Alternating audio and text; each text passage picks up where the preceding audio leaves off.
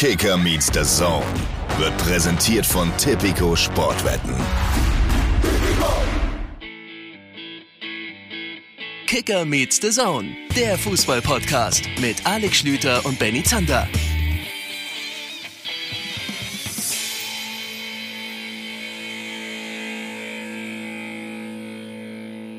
Liebe Leute, ich schicke euch sonnige Grüße aus meiner Heimat in Wolfsburg.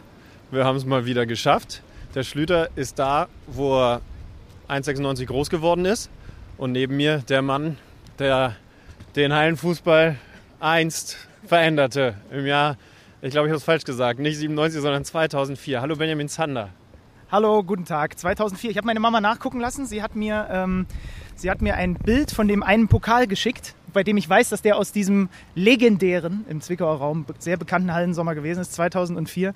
Äh, mir hat sogar jemand auf dein, weil du hast ja einfach eiskalt die Hörer aufgefordert, äh, äh, quasi das Internet umzuschreiben. Äh, es hat wirklich jemand versucht, in meinem Wikipedia-Eintrag das auszubessern, ein, anzupassen, aber mit dem schönen Zitat, ich glaube, das war das Zitat, irgendein Wikipedia-Sheriff hat die Änderung wieder rausgenommen, ist es mittlerweile wieder gelöscht.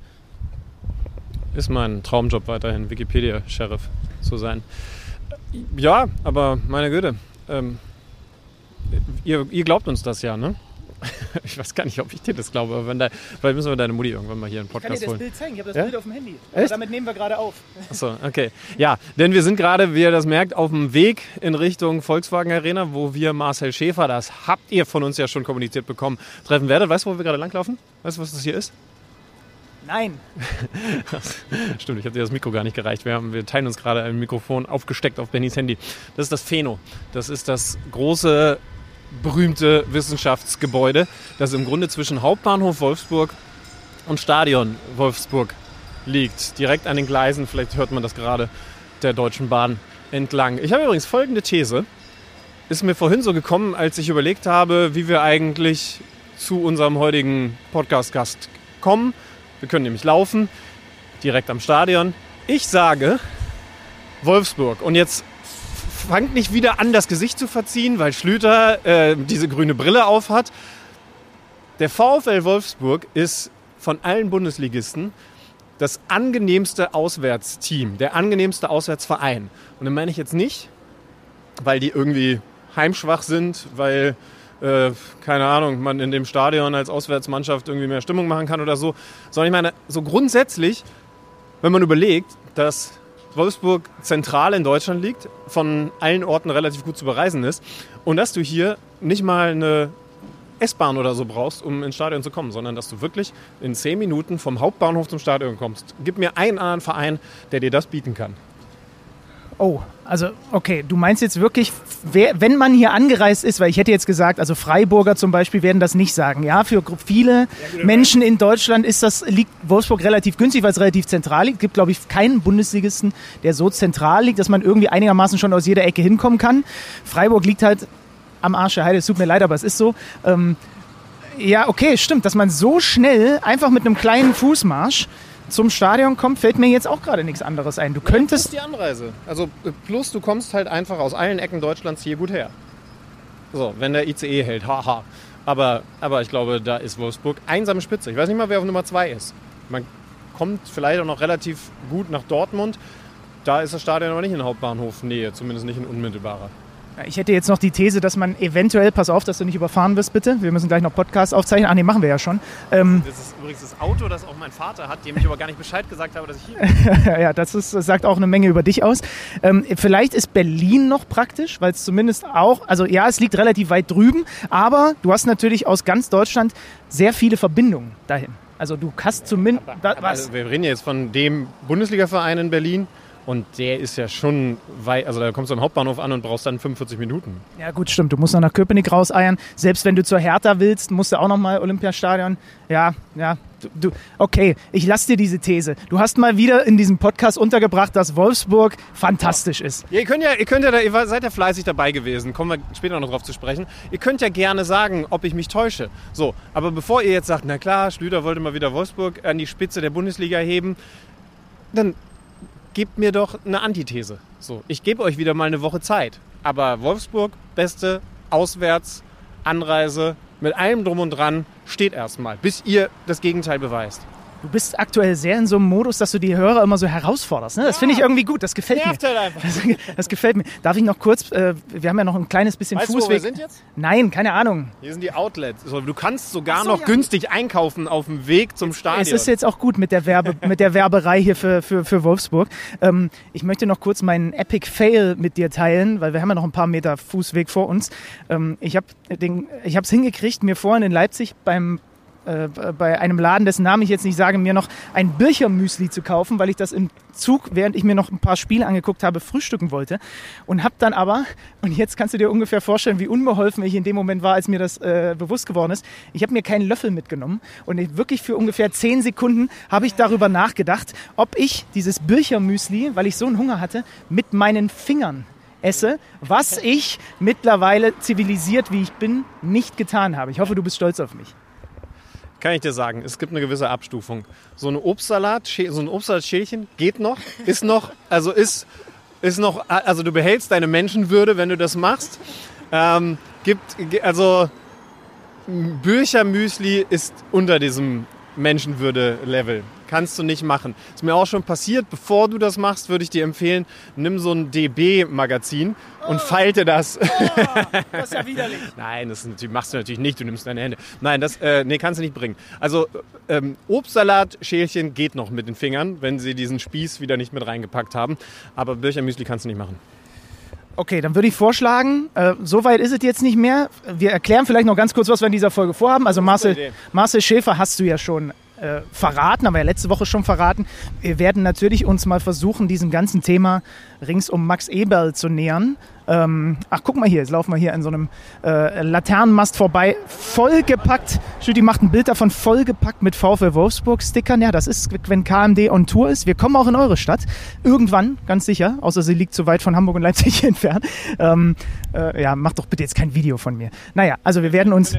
Könnt ihr gleich verfolgen bei mir. Wir werden, wir werden uns dem Thema Max Eberl versuchen zu nähern mit Oliver Hartmann, mit dem sind wir verabredet. Der wird uns dazu was sagen. Wir werden natürlich intensiv auf Leipzig gegen die Bayern schauen, auf dieses Topspiel. Du warst in Sinsheim, TSG gegen Dortmund. Auch das wird ein Thema sein. Also es ist wieder relativ viel, aber wir haben ja auch ein bisschen Fläche zu füllen. Wir haben ein bisschen Fläche zu füllen. Du hast sowieso ein bisschen, äh, also ich weiß gar nicht, wie du emotional so drauf bist. Wahrscheinlich hast du Redebedarf, nachdem du fast deutscher Fernsehkönig geworden wärst. Fast. Um ein Haar. Bist du emotional? Ja, stattdessen hat Chris Kramer dir den Titel weggenommen. An den kann er sich vielleicht wenigstens erinnern. Also vielleicht kurz zur Erklärung, wir waren mit Magenta Sport, Magenta TV für die Berichterstattung Basketball-Europameisterschaft für den Fernsehpreis nominiert. Europameisterschaft letztes Jahr, dieses Jahr war eine WM. Da hoffen wir vielleicht nochmal auf eine Nominierung im kommenden Jahr. Und ich habe dann am Buffet gestanden, unmittelbar nachdem die, sagen wir mal, etwas ausufernde Preisverleihung vorbei war. Die hat anderthalb Stunden länger gedauert, als wir eigentlich dachten. Und Chris stand neben mir. Äh, übrigens soll ich dich ganz lieb auch von Per Mertesacker grüßen, der auch da war, dein alter Spätzle. Äh, und ich sagte so zu Chris, sag mal, hast du in deinem Leben nicht schon genug gewonnen, dass du mir wenigstens das hättest gönnen können? Und seine eiskalte Antwort, während er mich angeguckt hat und mir zugezwingert hat, war einfach nein. Ja, und damit war das Thema durch. Also so wie Gladbach im Moment spielt, sollte man ihm solche Titel schon gönnen. Hast du eigentlich die, die VW-Dichte hier gerade mal festgestellt, während wir fast gegen einen VW-Bus gelaufen sind, ist links neben uns ein ich, ist das ein Turan? Ich kenne mich zu wenig aus. Ich kenne mich zu wenig aus. Auf jeden Fall habe ich. Da hinten ist ein Mercedes. Uh, der wird gleich ausgebuht. Äh, Aber wie ist es denn? Ich war ja noch nie auf so einer Preisverleihung. Äh, hat qualitative Gründe bei mir offensichtlich. Ähm, wie, also wie ist es so? Wie verhältst du dich? Ich war gespannt, was du für ein Outfit trägst, ob du dasselbe Outfit dann auch auf der Aftershow-Party trägst. Was kannst du uns denn für, für Eindrücke geben? Also du kannst, äh, du kannst ja mal kurz überlegen, oder ihr könnt auch mal überlegen, was ihr anstellen würdet, wenn ihr eine Einladung bekommt und da steht als Dresscode drauf Casual Chic. Das ist schon mal etwas, was, sagen wir mal, bei allen Schick mit C, C H, I, C, K. Genau, genau. Das ist schon mal etwas, was bei allen, sowohl aus unserem Team, aber auch offensichtlich Preisträgern, die dann auf der Bühne sich sogar darüber lustig gemacht haben, über die Formulierung Casual Chic, so ein bisschen für Verwirrung gesorgt hat. Dann ist das äh, etwas, was sogar mit rotem Teppich einhergeht. Da haben wir uns aber schnell drüber gesneakt, weil wir keine Stars sind und deswegen auf dem roten Teppich auch nichts zu suchen haben. Äh, ja, bei ein, zwei, die bei uns mit dabei waren, könnte man noch drüber streiten, aber bei mir definitiv nicht. Und dann ist es einfach verrückt. Du stehst da rum, es gibt so ein Get-Together, links von dir laufen die Kaulitz-Brüder rum, rechts ist Olivia Jones ähm, und dann nach der langen, langen Preisverleihung, du hast keine Chance, dich nochmal umzuziehen, weil die Aftershow-Party ist quasi direkt, äh, ist, ist direkt im Anschluss an gleicher. Ui, der ICE. Mein, Ei, die, Deidi. Mit Julian Draxler an Bord. Wer weiß das schon so genau. Ähm, äh, also sagen wir mal die offizielle Aftershow-Party. Ich habe vernommen, dass es eventuell auch noch von den beiden Tokyo Hotel-Brüdern eine für die, für, die, für die wirklichen Promis noch eine Aftershow-Party gegeben hat. Da waren wir aber äh, schandhafterweise nicht eingeladen. Ja, du musst ja noch Entwicklungspotenzial haben. Ansonsten ist das nächste Jahr für dich ja zu langweilig. Ja, und trotzdem hast du ein bisschen Bundesliga geguckt, hoffe ich doch mal. Ich habe Bundesliga geguckt, auch gerade noch im Zug einiges nachgeholt. Und ich habe gestern ja äh, die große Ehre gehabt, auch zum ersten Mal ein Bundesligaspiel moderieren zu dürfen. Darmstadt gegen Bremen, da war auch eine Menge drin. Habe ich gerade noch in der, Über, äh, in der Übersicht vergessen. Da hätte ich auch noch ein bisschen Redebedarf nach der Sendung gestern. Sagst du, da das hier zu ungefähr 30 Prozent dein Podcast ist, würde ich sagen, du kriegst nachher noch Raum für Darmstadt. Wir sind angekommen in dem Raum, in dem wir schon mit Marc van Bommel, mit Oliver Glasner, mit Patrick Wimmer saßen, mit Blick aufs Stadion. Eine sehr lustige Situation gerade. Wenn man so einen Podcast in so einem Raum aufnimmt, dann versucht man ja immer für die bestmögliche Akustik zu sorgen. Und die beinhaltet auch, dass man den ein oder anderen, die ein oder andere Gerätschaft ausschalten muss. Zum Beispiel die Klimaanlage, die es hier in diesem Raum gibt. Und wir standen gerade wirklich wie die beiden letzten Deppen vor diesem, vor diesem Bedienpanel, weil, sagen wir mal so, man die, die, die Beschriftung und die Symbole nicht ganz klar sind. Ne, was heißt nicht klar? Es wirkt ein bisschen wie so ein 80er Jahre Computerspiel. Also man kann tatsächlich einen Knopf drücken. Vielleicht kennt zufälligerweise der ein oder andere genau so eine Klimaanlage.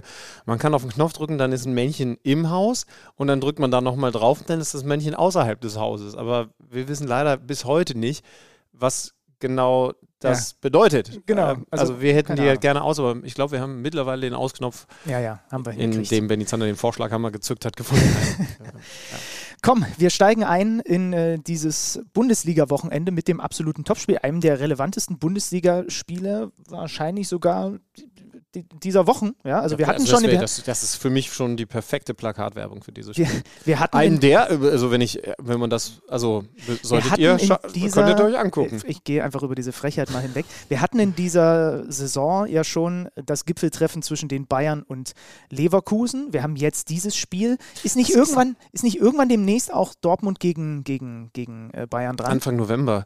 Wa warum gibt es eigentlich ein Gipfeltreffen? Haben sich Menschen wirklich früher auf einem Gipfel getroffen, um dann wichtige Dinge zu bes besprechen und zu entscheiden? Ich, ich, hätte es jetzt vielleicht daher geleitet, dass dann äh, nur die Stärksten schaffen es auf den Gipfel und treffen sich dort. So, weißt du, die aber stärksten wirklich in der, also, aber war, also ich denke nicht an Bergsteiger, sondern ich denke irgendwie an Kaiser, die sich, äh, ja, die sich auf einem Gipfel. Glaubst du tatsächlich, dass das ein reines Bergsteiger-Ding ist? Keine Ahnung. Und dann hat sich irgendwann jemand, der, also so Leute unserer Zunft aus dem Journalismus, haben sich gesagt, äh, oh, das Wort Gipfeltreffen, was es ja bei, bei Reinhold Messner immer ist, der macht das ja jeden Sonntag, der trifft sich ja immer mit dem anderen starken Bergsteiger. Ja. Das übernehme ich jetzt für die Beschreibung, dass sich, äh, weiß nicht, Strauß und noch wer irgendwie äh, eigentlich nur in einem Plenarsaal treffen, aber Gipfeltreffen ist doch super. Das, das ist jetzt auch selbst für Bayern gegen Leipzig etabliert. Ich glaube, dass du lügst. Ich, ich, bin mir sicher, dass in Genial daneben Folge 1523 das schon geklärt wurde. Habe ich eigentlich mal erwähnt an dieser Stelle, dass ich mal bei Genial daneben ja, zu Gast war, bei, 500 Euro ja, gewonnen habe. Noch, ist Frage ein anderes Thema. Wir gehen ja. jetzt mal in dieses Spiel rein, Alexander. Jetzt wird nicht gegoogelt, was es mit Gipfeltreffen auf sich hat. Es gibt so viel zu besprechen. Du kannst den Leuten mal die, die Aufstellungen Leipzig, erklären. Ich schaue ganz kurz mal Gipfeltreffen, Wortursprung. Leipzig gegen äh, Bayern. Also die Leipziger waren unter der Woche sowohl, äh, genauso wie die Bayern, auch im Pokal noch im Einsatz. Leipzig hat nur knapp gegen Wien Wiesbaden gewonnen. Das war eine deutlich engere Geschichte als das 4-0 der Bayern bei Preußen Münster. Gab dann einige Veränderungen, weil eben äh, gegen Wien Wiesbaden Marco Rose auch so ein bisschen die Rotation angeworfen hat. Es kam ein Schlager, ein Raum, ein Simakan, ein Blaswig, ein Xavi, ein Openda, alle wieder in die Startelf. Und bei den Bayern, auch da hat zum Beispiel Torhüter Perez sein, sein erstes Spiel gemacht gegen äh, Münster. Gnabry fehlt wegen Unterarmbruch. Interessant sicherlich wieder, dass Conny Leimer hinten rechts gespielt hat. Und ansonsten, ich weiß nicht, wie dir es geht, war das für mich jetzt, was, was das restliche Personal bei den Bayern angeht, wenig überraschend. Egal, wie spannend du gerade die Aufstellung rübergebracht hast, das Wort Gipfeltreffen hat einen spannenderen Ursprung. Alexander, wir wollen über Fußball also. reden. Die Leute schalten hier nicht ein, um dir beim Googlen und vor allem, dass du auch einfach nichts sagst, zuzuhören. Ja, aber, aber, da wisst ihr doch umso mehr, dass ich gerade richtig spannende Dinge lese. Unter Gipfeltreffen versteht man eine Konferenz führender Politiker. Während das Wort zunächst meist relativ kurze Treffen von nur zwei bis vier Staatsmännern bezeichnete, Beispiel Jalta-Konferenz in Jalta 1945, wird es nun auch für größere Konferenzen von Regierungschefs verwendet. Gipfeltreffen sind allerdings keine Erfindung des 20. Jahrhunderts, sondern lassen sich bis in die Antike als Mittel der Politik nachweisen. Für die Vormoderne werden sie in der Regel im Deutschen als Herrschertreffen bezeichnet. Ja, okay, aber warum, das habt ihr mir ja noch nicht erklärt, liebe Wikipediasten, warum das jetzt Gipfeltreffen sind. Das muss doch mit einem Gipfel zu tun haben. Oder Naja, ist es tatsächlich der nicht. Gipfel der Menschheit, die wichtigsten Leute? Oder die Ja. trafen sich halt auf einem Gipfel. Was ist denn jetzt eigentlich mit deinem Wikipedia-Eintrag geworden? Ist es, äh, bist du Ja, haben, wir mittlerweile. doch, haben wir doch vorhin erzählt. Haben wir doch vorhin erzählt. Hab- das ist doch, wurde doch rausgelöscht. Also ja, das- richtig, Das, Entschuldigung. das scheint nicht Oh, mehr. da- du da musst ich dich jetzt mal, Alexander, fokussier dich jetzt mal bitte. Ich möchte mit dir über Leipzig gegen Bayern sprechen. In diesem Spiel war eine ganze Menge drin. Okay. Versuch jetzt mal ein Ist bisschen okay. deinen Spatzen wieder hierauf zu Du fokussieren. hast die Aufstellung schon vorgestellt von beiden. Genau. Ne? Und, wir, und wir können sagen, auch das ist wieder so ein Spiel. Wenn wir die allererste Chance betrachten, wer weiß, wie diese Partie sich entwickelt, wenn Jamal Musiala nach drei Minuten, wo Leipzig noch schläft, wo Leipzig auch noch nicht gut im Spiel ist, so die ersten zehn Minuten, schnell ausgeführter Freistoß, ein toller Pass von Harry Kane und dann einfach eine gute Parade von Blaswig, denn dann steht es im Zweifel nach drei Minuten schon 1 zu 0 und dann wäre es das gewesen, was wir ja nun häufiger schon bei solchen Gipfeltreffen mit Bayern Beteiligung gehabt haben. Aber es kam dann ein bisschen anders im Nachhinein. wir sagen, wir sagen Herrschertreffen. Hast du schon erklärt, warum sich Marco Rose für diese Ausstellung gerade offensiv entschieden hat, für die Personalien Paulsen und Forsberg? Denn das ist ja bei Leipzig weiterhin interessant, dass er im wichtigsten Spiel der Saison, zumindest mal bis hierhin, dann auf die Urgesteine zurückgreift. Und, und andere Leute, beispielsweise ein Cesko, auch Carvalho, sind halt draußen. Mhm. Habe ich noch nicht erklärt. Ja. Aber kannst du gerne übernehmen, dass du auch mal was zu diesem Spiel sagst. Jussi Paulsen ist der Spieler in der Offensive, der vielleicht nicht die größte Schnelligkeit hat, der vielleicht nicht die beste Technik hat, der nicht die größten individuellen Fähigkeiten hat, aber der, wo die Nummer eins ist, Aggressivität, Im- Physis. im Spiel gegen den Ball. Ist der beste Spieler, wenn der Gegner den Ball hat. Und das war der Grund, weshalb er aufgestellt wurde. Und die Sache ist komplett aufgegangen. Ähm, hat Bayern, also nicht nur durch ihn alleine, aber unter anderem durch ihn, auch Forsberg ist da besser als andere, hat, hat Bayern vor große Probleme gestellt. Und ja, ich bin bei dir, dieses Spiel, weil Fußball so ist und weil es das ja auch spannend macht, kann ganz anders laufen, wenn Musiala den, den macht und, und Blaswig den nicht großartig mit dem Fuß hält. Aber was dann passiert ist, das ist Punkt 1. Man redet da immer relativ wenig drüber, weil kein Trainer sagen wird, übrigens, ich hier genial, Leute, schön, dass ihr mich fragt. Aber das ist Punkt 1, eine große Leistung von Marco Rose gewesen. Und das ist eben Punkt 2, eine große Leistung von Paulsen, Forsberg, Openda, Xavi. Dazu kommen dann noch Schlager und Kampel gewesen. Und dann eben Frage, eine Fehlleistung der bayerischen Mannschaft und des Trainers. Thomas Tuchel hat gesagt, wenn die Taktik nicht funktioniert, wenn das Spiel nicht funktioniert, war die Taktik vielleicht scheiße. So ehrlich war er immer wieder. Und dafür mögen wir ihn ja sehr gerne. Was haben die Bayern gemacht? Die haben sich gesagt, gegen diese vier Leute, die ich jetzt aufgezählt habe, Openda, Paulsen und dann dahinter gegen den Ball vor allen Dingen auf dem Flügel, also leicht links, rechts versetzt von diesen beiden Spitzen, Xavi und Forsberg, sind, hast du richtig mitgezählt, vier. Machen wir doch, damit wir Spielkontrolle haben, folgendes draus. Drei Leute stehen in der Kette und spielen sich notfalls den Ball zu Namentlich Kim, Upamecano und Leimer. und zwei helfen, namentlich Kimmich und Goretzka. Davis schicken wir nach vorne, weil seine Geschwindigkeit, seine Möglichkeiten da vorne, was Überraschendes auf der linken Seite zu kreieren, die wollen wir natürlich gerne nutzen. Dafür Command ein bisschen eingerückt. Haben wir alles schon gesehen bei den Bayern. Hat aber selten so schlecht funktioniert wie in diesem Spiel. Warum? Wenn doch eigentlich erst einmal nach Adam Riese der Plan sehr gut ist, dass du gegen vier anlaufende, gut anlaufende Leipziger mit fünf Leuten spielst, ist ja alles fein. Alleine Paulsen hat so gut gegen den Ball gearbeitet, im Grunde keinen Moment verpasst, in dem er zwar vorne auf Kim, Upamecano oder auch mal Leimer gegangen ist und trotzdem den, den man dann ja gerne anspielen möchte, vorzugsweise Kimmich oder eben Goretzka, ähm, im Deckungsschatten zu haben. Also hinter ihm, dass man nicht Ja. einfach, dann müsste man durch ihn durchspielen, dass er angespielt werden kann. Ja. Und das Besondere an Leuten wie, wie Jussi Pausen, gibt auch ein paar andere, die Bayern haben ja in Persona Thomas Müller auch, auch so einen drin, das muss man vielleicht mal So ein erwähnen. Anläufer. ein Anläufer, weil häufig ist es dann, ja gut, das ist halt moderner Fußball, meine Güte, es geht darum, dass die kämpfen. Ich glaube, um mal zu verstehen, dass das mehr ist als einfach nur nerdig schöne Theorie und ist ja eine Sache, da achten vielleicht die Profis nicht so drauf. So eine Mannschaft wie Bayern hat normalerweise einen Plan, was sie mit dem Ball machen, wenn sie den in den eigenen Reihen haben.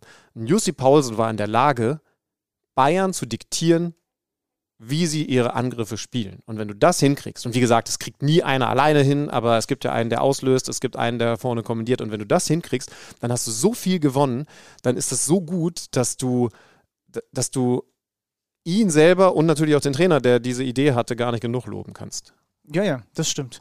Also ähm, ich bleibe trotzdem dabei, die ersten zehn Minuten von den Bayern waren okay, bis Meinst gut. Zehn? Ja. zehn ja, tatsächlich. Also weil für mich der, der Wegmoment, ab dem dann, ab dem dann auch Leipzig mal offensiv an diesem Spiel äh, teilgenommen hat, das war dieser, dieser Ulreich kommt raus, Forsberg äh, aus der Distanz hätte fast das nächste Tor des Monats gemacht, Nummer. Und ab dem Moment, also die ersten zehn, ich habe sie ja vorhin im Zug nochmal geguckt, die waren tatsächlich, die waren tatsächlich so. Und danach, danach wird Leipzig immer besser, immer griffiger, äh, immer irgendwie auch eine Spur schneller im Kopf und ist dann äh, ja einfach, einfach dann viel präsenter, als die Bayern das sind und geht in der 20. Minute durch Openda in Führung. Und auch da an diesem Tor kann man ja so ein bisschen herleiten, was ich gerade gesagt habe, was die Leipziger dann eben immer mehr drauf hatten im Vergleich zu den Bayern. Ein Einwurf von RB in der eigenen Hälfte. Pausen macht den Ball fest. Schlager spielt einen perfekten Pass in die Tiefe. Kim hebt es abseits auf und fälscht dann noch den Openda-Abschluss unhaltbar ab. Und was war vorher passiert? Das war nämlich ganz interessant. Openda kommt auch entgegen Richtung Einwurf und durch diese Gegenkommbewegung kommt Upamecano mit und lässt sich ganz weit rausziehen. Und Openda wieselt dann aber einfach irgendwann an ihm vorbei. Und dann fehlt Upamecano hinten in der Kette äh, tatsächlich schon, weil er halt da so ein bisschen ja, im luftleeren Raum ist. Zumindest für mich. Du verziehst das Gesicht.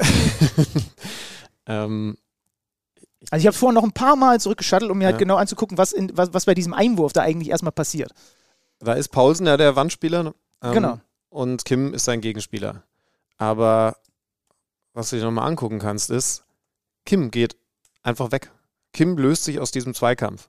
Und ich würde eher sagen, dass es ist ja, ist, ja, ist ja eine Fehlerkette, ist ja nicht nur eine ja, Geschichte. Ne? Ja, ja. So ich, wollte, ich wollte nur so ein bisschen erklären, ich, äh, warum also, zum Beispiel Upamecano dann einfach kein Element mehr mit seiner Geschwindigkeit auf der letzten Kette ist, weil er in dem Moment halt einfach sehr weit in der gegnerischen also, Hälfte also, ist. Also ich bin voll bei dir, diese Gegenbewegung ist erstmal auch total wichtig. Da, also niemand spricht bei dem Tor erst einmal ähm, über, über diese, die, diese Aktion vor dem, vor dem eigentlichen Torschuss, aber, aber dass es da überhaupt eine gegensätzliche Bewegung äh, gibt, ähm, die dann nach einem Einwurf, wo man eigentlich sagt, nach einem Einwurf darf kein Tor passieren, kann natürlich passieren, die da überhaupt für sorgt, ähm, die muss man hervorheben, da, da bin ich schon bei dir. Aber dass Kim, Tuchel hat sich zu der Szene ja auch geäußert, dass Kim sich überhaupt aus diesem Zweikampf löst mhm. von Paulsen und mit absinkt, führt meiner Meinung nach dazu, dass ein Upamecano sagt, ah okay, dann gehe ich in Richtung Ball und äh, sinke halt nicht als freier Mann ab. Und das Missverständnis, wenn wir es jetzt nur so als Überbegriff nennen, das sorgt am Ende dafür, dass Open da durchläuft und dass es dann natürlich auch noch Glück gewesen ist, dass, dass der Schuss sogar von Kim abgefälscht wird. Das ist übrigens krass, ne? Die, haben, die Bayern haben die drei schnellsten Verteidiger der Liga. So, Kim ist einer davon. Den hatte ich mit der Grundgeschwindigkeit auch nicht Upa auf der. und Davis sind genau, die beiden, ja, ne? Ja. So, also auch ein Kim kriegt dann einen schnellen Openda sogar noch wieder ein, aber doof für die Bayern, ist mit dem Fuß nur noch so dran, dass der dann unhaltbar mhm. abgefälscht wird und eben zum 1-0 führt. Ja, also ist vor allen Dingen zwischen diesen Innenverteidigern nicht optimal gewesen. Man kann sogar, Was du sagst es richtig, passiert, ne? ne? auch Goretzka verstehe ich nicht so ganz, dass äh, äh, Koman ähm, ist derjenige, der, was hast du gesagt, wer spielt den Pass ähm, in die Tiefe? Ka Schlager. Der Schlager, genau. Der sowieso ein so, überragendes da, Spiel gemacht. Da ist, äh, also da sind sie auch nicht dran, ne? weil da muss man dann schon sagen, bei einem, bei einem Einwurf so, entweder du sagst halt, ich bin Kingsley Coman, es, ist gegen, es geht gegen Leipzig, da gehe ich selbst dann auch mal ein bisschen mit zurück oder es ist zumindest klarer, dass da ja aufgenommen wird. Also stimmt schon, es war eine Fehlerkette, aber, aber so, ich habe den größeren Fehler sogar noch bei Kim mhm. gesehen. Ja, das, dann gucke ich mir das nachher nochmal an. Und so fällt das eine Tor und das andere Tor fällt nach einer Ecke, die es nicht hätte geben dürfen, das muss man auch dazu sagen, wo dann im Anschluss Ulreich unterm Ball durchsegelt, der sowieso in der ersten Halbzeit gewackelt hat, ne, mhm. auch wenn der Ball zu ihm kam am, mit, mit dem Fuß. Ja, du hast ja das Forsberg-Ding ne, angesprochen. Ne? Also da war ja. wirklich auch einiges an Wacklern drin, aber eben nicht nur von ihm. Auch da ist, wenn wir ehrlich sind, wieder ein bisschen Glück dabei, weil Openda legt den für Lukeba auf, aber das war nicht so geplant. Und trotzdem sind die halt, also Kimmich lässt den Lukeba weggehen. Davis ist eigentlich dran an Openda, sieht auch nicht gut aus. Und das ist dann auch so ein bisschen symptomatisch für das, was da passiert in der ersten Halbzeit. Ja, verdiente Führung, schwache erste Halbzeit vom FC Bayern. Und dann macht Thomas Tuchel was in der zweiten Halbzeit. Er sieht selber ein, dass dieser Plan offensichtlich nicht gut gewesen ist und stellt das System um, ähm, unterstützt von Einwechslung Guerrero für Goretzka ne? und Genau. Tell für Coman. Genau.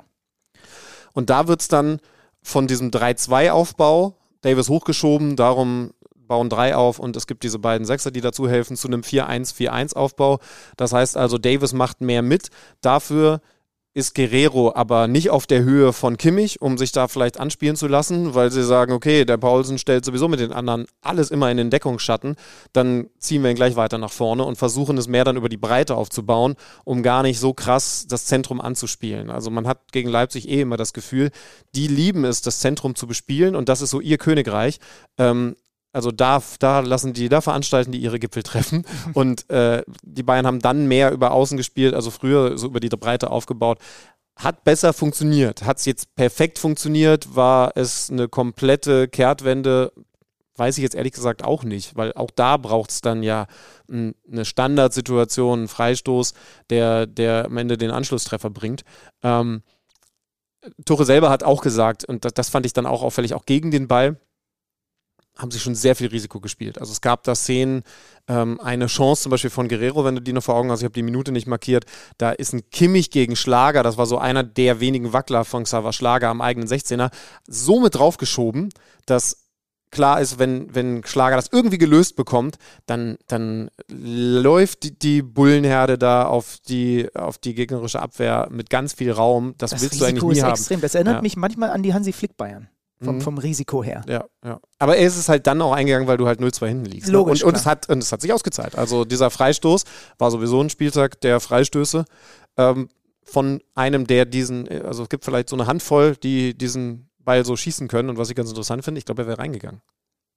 Ja, kann sein. Ja, doch, jetzt wo du es sagst. Also Es ist, wer ist es? Henrich springt dann so hoch und in der Drehung ist der Ellbogen Mhm. so auf Kopfhöhe. Deswegen, da, da, im Grunde war uns allen klar nach der ersten Zeitlupe, oh, das wird Strafstoß geben. Ja, Ne? ist, ja, ist ja auch richtig. Ja, ja, ja. Und danach sind sie schon wirklich besser. Also ich, ich habe dann so in den Minuten danach, das ist so, so geil, was ein Tor im Fußball einfach ausmacht. Ne?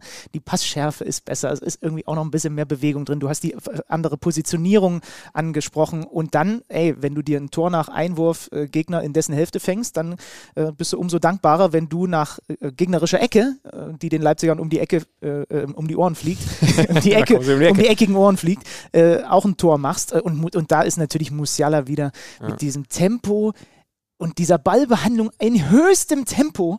Das ist so gut. Ja, aber auch Sané. Also Ja, im klar, Moment, logisch. Leroy Sané ist im Moment der beste Bayern-Spieler, oder? Ja. Ähm, und und ich, also voll, ich bin voll bei dir bei Musiala. Ich finde ganz interessant, er hat so eine, also er hat eine Berührung, glaube ich, mit dem Knie, die andere irgendwie noch mit dem Schienbein und dann spielt er diesen Pass. Das Aber heißt es ist also, fast egal, womit Gen- er den genau, Ball genau. berührt. Ist- und die- er verliert keine perfekt. Geschwindigkeit. Das ist und so krass, und ey. er spielt den Ball zu Sané und bei dem ist der der erste Kontakt wahrscheinlich der wichtigste, weil, weil der könnte auch theoretisch dazu führen, dass er noch Geschwindigkeit verlieren. Schlag, verliert. Schlager ist der, der bei dieser Ecke hinten als letzter Mann hilft, aber der kommt halt nicht mehr in den Zweikampf, weil Sané den mit einem perfekten Kontakt in die richtige Richtung legt und eben keine Geschwindigkeit einbüßt und dann ist er im Moment auch echt abgezockt vom Tor. Die, die Leipziger in der zweiten Halbzeit dann deutlich reaktiver als aktiver. Ne? Das war so der größte Unterschied so zur Halbzeit Nummer eins. Aber es gibt trotzdem nochmal eine, so, eine, so eine wilde Schlussphase, wo auch Leipzig das Spiel, also wo sich die Bayern fast noch ihre gute zweite Halbzeit kaputt machen. Ne? Mhm. Also 90. plus 1, diese Nummer, wo Scheschko an der Flanke vorbei segelt, was die Bayern da verteidigen, nach eine, eine Tempoverschärfung. Xavi, ansonsten äh, hatte der ein, ein, überschaubares Spiel, Xavi Simmons, muss man ehrlicherweise sagen. Äh, da macht das richtig, richtig gut. Und dann nochmal diese, diese Konterchance, äh, Xavi mit dem Außenriss und Scheschko ist durch und, und Ulreich macht den Neuer, weil er weit rauskommt und mitspielt. Aber da habe ich mir so gedacht, Alter, stell dir mal vor, die verlieren dieses Spiel noch, nachdem du in der zweiten Halbzeit nun wirklich eine Leistungssteigerung hattest. Ja, und dieses Scheschko-Ding, ähm, da muss er sich schon ärgern, ne? Also, Klar. also ich habe mich da gefragt, ob, ob ein ganz cleverer, abgezockter Spieler oder vielleicht auch einfach Scheschko in fünf Jahren den nicht so sehr Richtung Tor legt, sondern einfach irgendwo vorbeilegt, dass, dass er entweder dann rankommt oder zumindest dann noch die rote Karte rausholt. Okay, wenn ich jetzt drüber nachdenke, dann hätte es halt eine rote Karte gegeben und, und äh, Freistoß äh, kurz hinter der Aber ich Mittellinie. verstehe den So, Gedanken. ja. vielleicht ist er ein bisschen äh, zu sehr auf, auf Torrichtung ausgewiesen, weiß ich auch nicht. Aber ich glaube, man kann. Oder? Wie siehst denn du das? Ähm, man sagt jetzt, Ulreich hat das toll gemacht, ähm, mit dem Wissen, um die Geschwindigkeit der Verteidigung, habe ich mir die Szene nochmal angeschaut. Und ich glaube, wenn Ulrich im Tor bleibt, dann wird Cesko auf jeden Fall noch eingeholt von Upamecano. Mhm. Und ähm, Ja, das, das ist heißt also, es ist dann auch ein bisschen Gamble. Äh, ist so eine Szene, bei der du dann auch weißt, warum die Bayern, also wir werden ja gleich noch mit einem Manager dieser Liga sprechen, warum die bei ihren Transferprofilen, wen holen wir dazu, auf jeden Fall sehr auf Geschwindigkeit schauen. Vor allen Dingen in der Defensive, weil die Kette halt so hoch steht wie bei niemand anderem. Ähm, ich glaube, den hätten sie wieder geholt. Jetzt feiert man Ulreich dafür. Ähm, aber auch das war absolut auf Kante genäht. Und man muss halt leider sagen, jetzt ist es ein 2 zu 2 geworden. Da hatte Ulreich sehr viel mit zu tun. Ja, ja, klar. Weil äh, übrigens, also Forsberg, das war nicht, hui, da kann er mal ein Traumtor von der Mittellinie schießen. Der darf sich zu Recht ärgern oder muss sich zu Recht ärgern, dass er das Ding in der ersten Halbzeit nicht ins leere Tor schießt. Also wir müssen ja nicht drum rumreden, dass äh, Sven Ulreich jetzt kein internationaler Spitzentorhüter ist. Und er ist halt ja, das, Problem so bei, das Problem bei Sven Ulreich ist halt, dass er zuletzt, also er hat ja auch sehr verlässliche Partien gehabt, aber Ja. du brauchst ihn halt in diesen Spielen. Genau. So, dann greif halt beim Spielstand von 3 zu 0 gegen Mainz einmal daneben. Ich glaube, nächster Gegner ist Mainz, oder? Weiß gar nicht. Ähm, Aber, aber du, du Ja. meinst, ne, es kommt auf die Highlight-Spiele an, die so spitz auf Knopf sind, dass eben äh, normalerweise dem Bayern eine Manuel Neuer Qualität solche Spiele dann auch mal gewonnen hat. Ja, Ne? und da, ne, also er kriegt hier Kickernote 4,5. Sorry, sehe ich anders. Also macht einen Gegentor Bock und den anderen, er kann nichts dafür, dass Forsberg den am Tor vorbeischießt. Und viele Wackler halt auch extra dazu noch drin. Also ist Ja. auch keine so richtige Anspieloption dann gewesen hier und da. Mhm. Ne? Ja, also das ist auch ein absolut unterrepräsentiertes Thema eigentlich, ne? dass die Bayern durch diese Saison fliegen und ja, irgendwie am Horizont ist ja was mit Neuer, wann er dann wieder zurückkommt. Aber ähm, das ist natürlich qualitativ schon was anderes. Insgesamt glaube ich, äh, rausgehört zu haben, dass Marco Rose schon zufrieden gewesen ist. Er hat so einen schönen Satz gesagt, ich bin ja, ich bin ja morgen dann, äh, ab übermorgen in deiner Heimat, weil, weil ich mit äh, Fürth Sohn das, das Champions League-Spiel gegen City mache. Guck, ich mache morgen die, die, die Interviews am Tag Ja, so, davor. so teilen wir uns den Spaß aus. Ja. Ähm, ich fand den Satz schön, ähm, wir haben hier wieder gezeigt, dass wir dazugehören. Und das dürfen sie dann am Mittwoch gegen den Titelverteidiger in der Königsklasse direkt wieder machen. Aber, aber das finde ich, das wird im Moment deutlich. Also es ist zwar kein Sieg geworden, aber wir haben alle das, was im Supercup passiert ist, noch vor Augen. Und ich glaube, es ist ein, ein Schritt passiert. Also es ist von ja, die können schon gut Fußball spielen, aber klar, Bayern ist dann noch eine Nummer zu groß. Wie ganz viele über Bayern dann nach solchen Spielen normalerweise geredet haben, sind sie jetzt bei, was ist es, vier Spiele ungeschlagen Irgend gegen die sowas, Bayern? ja, ja, ne? ja. Also es ist sehr, sehr viel. Was, was frage ich dich eigentlich? Wir haben hier jemanden, der uns sagen kann, was ist Leipzig eigentlich für den FC Bayern München? Und was ist der FC Bayern München für RB Leipzig? Ich komme jetzt nicht runter in den Keller, aber ich habe eine gute Verbindung.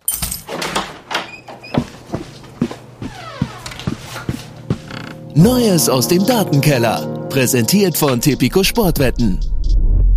RB Leipzig ist nun seit vier Pflichtspielen gegen den FC Bayern ungeschlagen. Das ist unter allen aktuellen Bundesligisten die längste laufende Serie gegen den Rekordmeister. Es ist allerdings, und das bei weitem, nicht die längste Serie an ungeschlagenen Spielen gegen die Bayern. Diese Serie gehört eindeutig dem SV Werder Bremen. Zwischen 1988 und 93, übrigens immer mit König Otto auf der Bank, blieben die Werderaner in sage und schreibe zwölf Spielen in Serie gegen den Rekordmeister ungeschlagen. Zum aktuellen Angstgegner taugen die Bremer für den FCB aber überhaupt nicht mehr, denn seit 32 Pflichtspielen sind die Münchner gegen Bremen unbesiegt. Das ist die aktuell längste laufende Serie in Europas Top 5 Ligen. Daher machen wir wieder einen Gedankenschritt zurück zu RB Leipzig, denn deren Bilanz gegen die Bayern sieht allgemein extrem gut aus. Nur 47,4% aller Pflichtspiele konnten die Münchner gegen RB gewinnen und falls ihr euch fragt, warum die Komma 4 wichtig sind, nur gegen Borussia Mönchengladbach haben die Bayern historisch gesehen mit einer Siegquote von nur 47,1% eine minimal schlechtere Bilanz. Es ist also extrem gut für die Bayern, dass die Spiele gegen ihre beiden Angstgegner schon gespielt worden sind in dieser Saison. Und so geht es am Sonntag für die Bayern zu Hause gegen SC Freiburg. Und Freiburg ist zumindest in der Bundesliga in Heimspielen für die Bayern überhaupt gar kein Problem, denn in 23 Heimspielen blieben die Breisgauer in München in der Bundesliga noch ohne Sieg. Und auch Tipico scheint diese Zahlen wohl zu kennen und gibt Freiburg eine extrem hohe 15er-Quote auf den Sieg aus. Ab 18 Jahren erlaubt nach Whitelist. Es besteht Suchtrisiko. Hilfe unter buwei.de. Neues aus dem Datenkeller. Präsentiert von Tipico Sportwetten. Danke, Freddy. Ja, das sind Themen, da darf, kann, muss, wie auch immer, äh, Max Eber sich in Zukunft vielleicht auch mit auseinandersetzen. Wir haben es euch vorhin schon mal angedeutet. Wir müssen natürlich dieses, ja, vielleicht größte Thema sicherlich größte Thema zumindest der letzten Woche in der Fußball-Bundesliga besprechen. Max Eberl, RB Leipzig, hat sich von ihm getrennt und wir haben den Mann in der Leitung, der sich intensivst mit RB Leipzig auseinandersetzt. Ihr habt ihn gerade vor kurzem erst wieder bei uns bei Kicker Meets Saison gehört. Der Mann bearbeitet alle Baustellen, die relevant sind. Deswegen ist er schon wieder da. Hallo Oliver Hartmann, Grüße wir hier bei uns in der Runde. Ja, hallo in die Runde. Hallo Oliver. RB trennt sich von Max Eberl. Der Vorwurf, kein klares Bekenntnis zum Verein steht im Raum, wurde jetzt auch nochmal bestätigt zuletzt. Äh, übersetzt das mal für uns. Was bedeutet das, was da passiert ist? Naja, ganz konkret äh, gab es ähm, mehrere Anlässe. Äh, es fing an im April, Mai, äh, als die Spekulationen beim, beim FC Bayern auftauchten. Ähm, Eberl könnte ein Kandidat sein für den Nachfolger von Salihamidzic. Eberl hatte diese, diese Gerüchte und Spekulationen nie hart dementiert. Er hat sie immer so laufen lassen, hat gesagt, ja, ich habe einen Vertrag und äh, was, eigentlich geht's doch gar nicht um mich. Und äh, ähm, aber er hat nie jetzt klar, klar in, in bekannt, äh, dass er äh, in Leipzig bleiben möchte, unbedingt bleiben möchte, dass er dort einen langfristigen Vertrag unterschrieben hat und dass er äh, dort auch ähm, denkt, ähm, gedenkt, äh, diesen zu erfüllen. Und äh, das war im, im April, Mai schon den Bossen, vor allem Oliver Minzlaff, äh, bitte aufgestoßen. Ähm, aber da hat man es dann äh, noch geduldet. Äh, auch weil man natürlich äh, vor einem Transfersommer stand, in dem äh, Max Eberl eine elementare Rolle äh, spielen sollte, die er ja dann auch gespielt hat. Aber dann war jetzt vor dem, äh, vor dem Spitzenspiel gegen Bayern letzte Woche, äh, kam es dann wieder auf, ging es wieder um FC Bayern, ging es wieder äh, darum ähm, in, in, der Geschichte der Sportbild, ähm, dass er dort im, im Frühjahr die, die, den Sportvorstand äh, Posten antreten könnte. Und tatsächlich war dort dann ein Statement von Max Eberl zu lesen, äh, wie es lapidare kaum geht. Ähm, und äh, man hat ihn da intern im Verein äh, darauf gedrängt und gebeten, äh, die Dinge deutlicher zu formulieren. Ähm, das, das, das wollte er nicht, äh, da hat er sich geweigert. Ja, und dann, ähm, dann wurde die Sache äh, eine Chefsache äh, von ähm, Oliver Münzler, von den beiden äh, anderen äh, Geschäftsführern, Florian Hopp und äh, Johann Plenge. Und äh, die haben dann entschieden, äh, dass es so nicht mehr weitergehen kann, nachdem sie Eberl zur Rede gestellt haben und eben von ihm auch äh, intern ein klares Bekenntnis haben wollte und äh, die, das offensichtlich nicht so ausgefallen war, wie sie sich das vorgestellt haben. Okay, also, also du hast die Information, dass das dann kein Minzlaff-Move gewesen ist, zu sagen, so, du bist raus, wenn du dich so benimmst, wie du dich benimmst, sondern, sondern aus der Chefetage kam? Also es war klar ist, dass bei RB Leipzig keine bedeutende Entscheidung äh, gefällt wird, ohne dass äh, Oliver Minzlaff sie absegnet. Ähm, er ist zwar nicht mehr Geschäftsführer des Clubs, äh, sondern ja inzwischen aufgestiegen äh, in die Geschäftsführung äh, des Red Bull Imperiums. Aber er ist natürlich, er ist nach wie vor Aufsichtsratsvorsitzender und er ist nach wie vor ähm, äh, sehr, sehr präsent, äh, sowohl im Stadion als auch äh, im Leistungszentrum am Kotterweg. Ähm, der weiß schon alles, was dort abläuft und er ist auch äh, selber hinterher, dass die Dinge so laufen, wie er das äh, gerne hätte. Aber die Entscheidung, dann sich von Max Eber zu trennen, die haben äh, alle drei getroffen. Oliver Minzlaff hat sich ja auch extrem für ihn eingesetzt, beziehungsweise um ihn gekämpft, als es dann von Gladbach nach Leipzig ging für Max Eber. Soll ja auch äh, keine ganz geringe Ablösesumme damals geflossen sein. Wie groß ist dann jetzt der Schaden für RB, wenn die Sache so schlecht funktioniert hat? Ja, also muss man, muss man ganz klar so sagen. Ähm, das war noch eine One-Man-Show von Minzlaff. Da war er ja noch Geschäftsführer des Vereins und er wollte den unbedingt haben, den Max Eber. Äh, wie du richtig sagst, er hat äh, monatelang um ihn gerungen. Äh, es gab viele Gespräche, es gab viel Überzeugungsarbeit. Äh, umso erstaunlicher ist, und ähm, das betrifft eigentlich beide Seiten, äh, dass man mit so furchtbar falschen Vorstellungen und gegenseitigen Erwartungen in, diese, in diese Zusammenarbeit gestartet ist. Also ähm, Max Ebel hatte sich das wohl alles ähm, so vorgestellt, dass er ja dort schon ziemlich walten und schalten konnte, wie er wollte. Er hat sich dann ja noch den Ruven Schröder dazugeholt, äh, den Felix Krüger noch hochgeholt in die sportliche Leitung. Er dachte, das wäre so ein autonomes Team. Aber so funktioniert der Red Bull Fußballkosmos nicht. Äh, da reden viele mit, äh, auf der internationalen Schiene auch.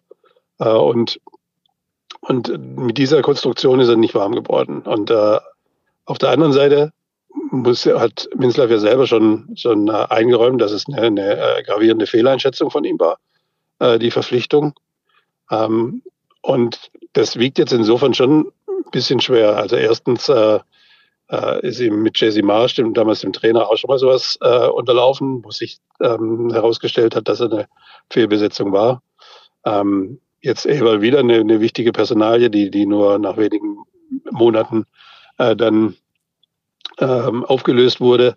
Äh, bin mal gespannt, wer der Nächste ist, der sich dann äh, tatsächlich auch bereit erklärt, äh, in diesem Konstrukt äh, dann, dann einen Posten ähm, sportliche Leitung oder Sportgeschäftsführer, Sportdirektor, wie immer man das nennen mag, äh, anzutreten. Weil ähm, klar ist, sie brauchen Verstärkung. Rufen Schröder ist ein, ist ein klasse Mann, aber er ist einer, der ähm, ja auch für sich gewählt hat, im Hintergrund arbeiten zu wollen. Da fühlt er sich wohl, da hat er auch wirklich äh, wertvolle äh, Dienste jetzt in, in, in diesem Transfersommer auch geleistet. Äh, aber man braucht natürlich schon jetzt nochmal ein, ein, ein neues sportliches Entscheider und ein sportliches Gesicht. Ja, wenn du die Entscheidung von Oliver Minzlaff ansprichst, also Christopher Vivell könnten wir noch mit nennen. Wir haben hier an dieser Stelle darüber gesprochen, wie lange der Posten auch unbesetzt war und so weiter. Also da gibt es schon auch Dinge, die dann eben äh, an sein Revers zu heften sind. Und alle Welt, was hörst du, geht jetzt davon aus, dass Max Eber irgendwann bei den Bayern aufschlagen wird, oder?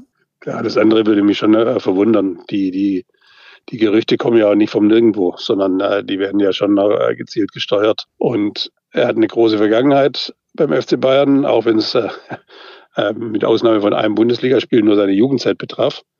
Äh, er hat ein gutes Verhältnis zu Uli Hoeneß, das, äh, das, das weiß man.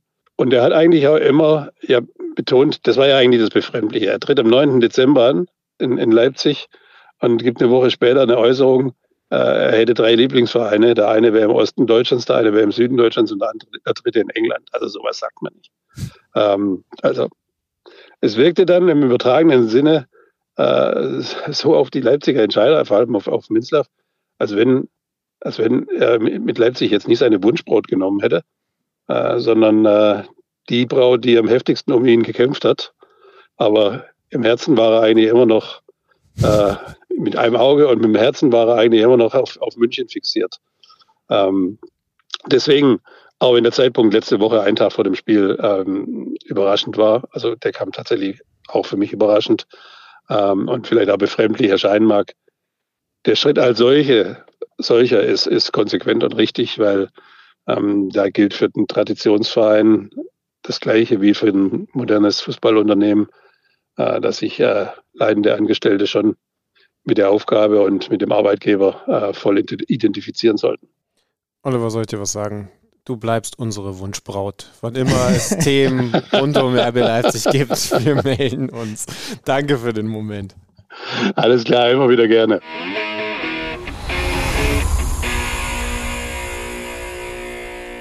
Wir haben heute sehr viel Bayern, aber wir müssen noch über eine Personalie reden. Ex-Bayern-Spieler, möglicherweise bald wieder Bayern-Spieler in der Verteidigung, da wo es im Moment Hilfe benötigt. Die Rede ist von Jerome Boateng. Ich glaube, wir sind beide relativ schnell am, am Gipfel, am gemeinsamen Gipfel, wenn es um die sportliche Sinnhaftigkeit dieser Personalie geht, oder? Ich kann halt überhaupt nichts zu seinem aktuellen Leistungsvermögen sagen. Es ja. geht zwar eh nur darum, dass er vierter Verteidiger wäre und im Zweifel hier und da mal für ein bisschen Luft sorgt, aber. Weil sie da, ne? Also, du hast im Pokal mitbekommen, da mussten dann äh, Goretzka, Goretzka und, und, der etwas erfahrenere Masraui da spielen. Ja. Also, ich kann es jetzt äh, schnell verstehen, also kann ich auch nicht einschätzen, er ist jetzt mittlerweile 35, aber den da hinzupacken, weil er eben als Vertragsloser auch jetzt direkt zu verpflichten wäre, kann ich schon nachvollziehen. Und ich habe gelesen, Thomas Tuche ihn wohl auch damals zu PSG holen wollte und so relativer Treiber auch dieser Verpflichtung wäre. Aber du möchtest äh, logischerweise auf die andere Komponente hinaus, die das auch mit sich bringt. Ja, die ich nicht leicht finde, weil, also ich glaube, wir müssen euch jetzt nicht nochmal aufdröseln, was da rund um den Gerichtsprozess wegen Körperverletzung passiert ist. Aber ich finde trotzdem insgesamt schwierig, ja, schwierig damit umzugehen. Also ähm, ich, ich weiß nicht genau, was deine Meinung dazu ist. Ich kann zumindest mal, mal sagen, dass Christopher Freund, Christoph Freund gerade eben, ich glaube, mitbekommt, was es bedeutet, in einer Position wie der, die er beim FC Bayern innehat, zu arbeiten. Ähm, denn jetzt hat er offensichtlich, ich habe hier gerade nochmal einen Spiegelartikel offen, gesagt, dass diese, dieser Gerichtsprozess, diese, diese Anklage wegen Körperverletzung, dass das eine private Sache ist, eine private Geschichte, hat er, hat er gesagt, und kein großes Thema für uns. Er sagt dann auch, ne, es gelte die Unschuldsvermutung, aktuell ist dieser, dieses Verfahren ausgesetzt, hat er auch absolut recht, aber dieser Satz, das ist seine private Geschichte und kein großes Thema für uns, der fliegt ihm jetzt um die Ohren, zurecht? Ja, also am Ende, wenn du ein Prominenter bist, und das ist Jerome Boateng, dann ist leider auch kein,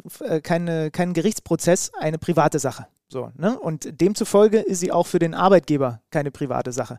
Ähm, und deswegen, das ist das, was ich daran nicht so ganz begreife. Ich habe jetzt nicht in der, im, im Überblick, wer noch an Vereinslosen oder wie auch immer Innenverteidigern zur Verfügung steht. Aber offensichtlich, und das ist ja nun bei den Bayern in den letzten Jahren auch schon hier und da mal mit der Wahl bestimmter Sponsoren der Fall gewesen, äh, denkt man nicht vorrangig an das Image und an die Wirkung, die bestimmte Entscheidungen nach außen haben. Und das verstehe ich nicht so ganz, weil man sich eine zusätzliche Baustelle damit aufmacht. Ja, und wenn die Bayern jetzt sagen, es gilt die Unschuldsvermutung und es wäre eher fatal andersrum, wenn wir eine sportlich sinnvolle Ergänzung deswegen nicht zu uns holen, weil könnte ja sein, dass der dass der da straftätig geworden ist, auch wenn er noch gar nicht verurteilt ist? Oder vielleicht nie, vor allen Dingen nie verurteilt wird? Dann würde ich ihn trotzdem nicht verpflichten. Ah, das ist das Einzige, was ich dazu sage. Einfach weil, also, das ist das, was ich, was ich, äh, was ich nicht nachvollziehen kann. Aber wie gesagt, so, so, hier und da ist das beim FC Bayern ja sowieso so ein bisschen schwierig in den letzten Jahren gewesen mit bestimmten Sachen, wo sie, wo ihnen einfach halt halt wurscht ist, dass, dass es damit viele Leute gibt, die sie einfach noch ein bisschen mehr hassen, als sie es ohnehin schon tun. Das können wir, glaube ich, auf jeden Fall festhalten. Das, ansonsten finde ich es weiterhin schwierig. Ne? Ich habe jetzt die andere Position eingenommen, mache ich irgendwie in letzter Zeit gerne mal, aber ja einfach nur, um, um irgendwie alle Seiten zu beleuchten, weil ich habe noch keine genaue Position dazu. Ähm, in dem Moment, in dem er verurteilt ist, in dem er da definitiv diese Straftat begangen hat, habe ich eine ganz klare Meinung. Das ist mal, das, das ist mal feststehend. Aber wir können definitiv festhalten, dass die Bayern in den letzten Wochen nicht sympathischer geworden sind über, über den Weißwurst-Äquator hinaus. Ne? Max Eberl plus Jerome Boateng, das wäre schon ein Faustpfand. Also ich gucke mir gerade nochmal die Liste der vereinslosen Spieler an. Es springt mich jetzt auch niemand an, wo ich sage, der müsste jetzt unbedingt, ähm, äh, wäre jetzt unbedingt Alternative Nummer eins, wobei man dazu, zumindest noch keine Straftat. Wobei man dazu sagen muss, dass ähm, äh, natürlich gerade je älter dann auch Spieler werden, dass ja dann auch der Marktwert bei den geschätzten Kollegen vom Transfermarkt irgendwann in den Keller geht. Ähm, aber ja, also sehe ich wie du. Ähm, es ist so, dass das eher dafür sorgen wird, dass es noch mehr Leute gibt, die den FC Bayern München scheiße finden. David De Gea kann man holen, Jesse Lingard, leider ja, falsche Position. Innenverteidiger wird ein bisschen eng, ja. Phil, Phil Jones, 31 Jahre. Oder nochmal mit Eden Hazard versuchen in der Innenverteidigung. Egal. Skodran Mustafi ist wir, vereinslos. Das, ja, stimmt, das habe ich jetzt auch gerade gesehen. Ja. Ähm, aber wir wollen das Thema auch gar nicht jetzt zu lächerlich machen, wie auch immer. Ähm, es ist einfach mal wieder ein, ein, ein Fragezeichen-Thema bei den Münchnern. Gut, ähm, das also auch noch zum FC Bayern, da ist eine Menge los dieser Tage. Wir kommen jetzt, würde ich sagen, zu dem Grund, warum wir eigentlich hier sitzen mit ja. unserer Klimaanlage, die wirklich ausgegangen ist mittlerweile. Genau, ist ja, ist ja nicht ausschließlich der Outlet Store hier neben dem Hauptbahnhof, sondern durchaus auch Marcel Schäfer. Der Mann, der, haben das eigentlich alle auf dem Schirm, von, von Sportdirektor zu Geschäftsführersport ist aktueller Titel, ne? Im Februar. Aufgestiegen ist im Februar, das heißt also jetzt nicht weniger wichtig für den VfL Wolfsburg geworden ist. Und wir waren ja durchaus übereinstimmend einige interessante Transfers getätigt hat im vergangenen Sommer. So, und spätestens das hat uns dann die angenehme Bahnreise hierhin ermöglicht. Und jetzt wollen wir rein. Als ob er die ganze Zeit dahin warten würde. Nee, wir machen hier ganz kurz noch eine Pause, gehen pinkeln gegen die Aufregung und dann ist er wahrscheinlich gleich da.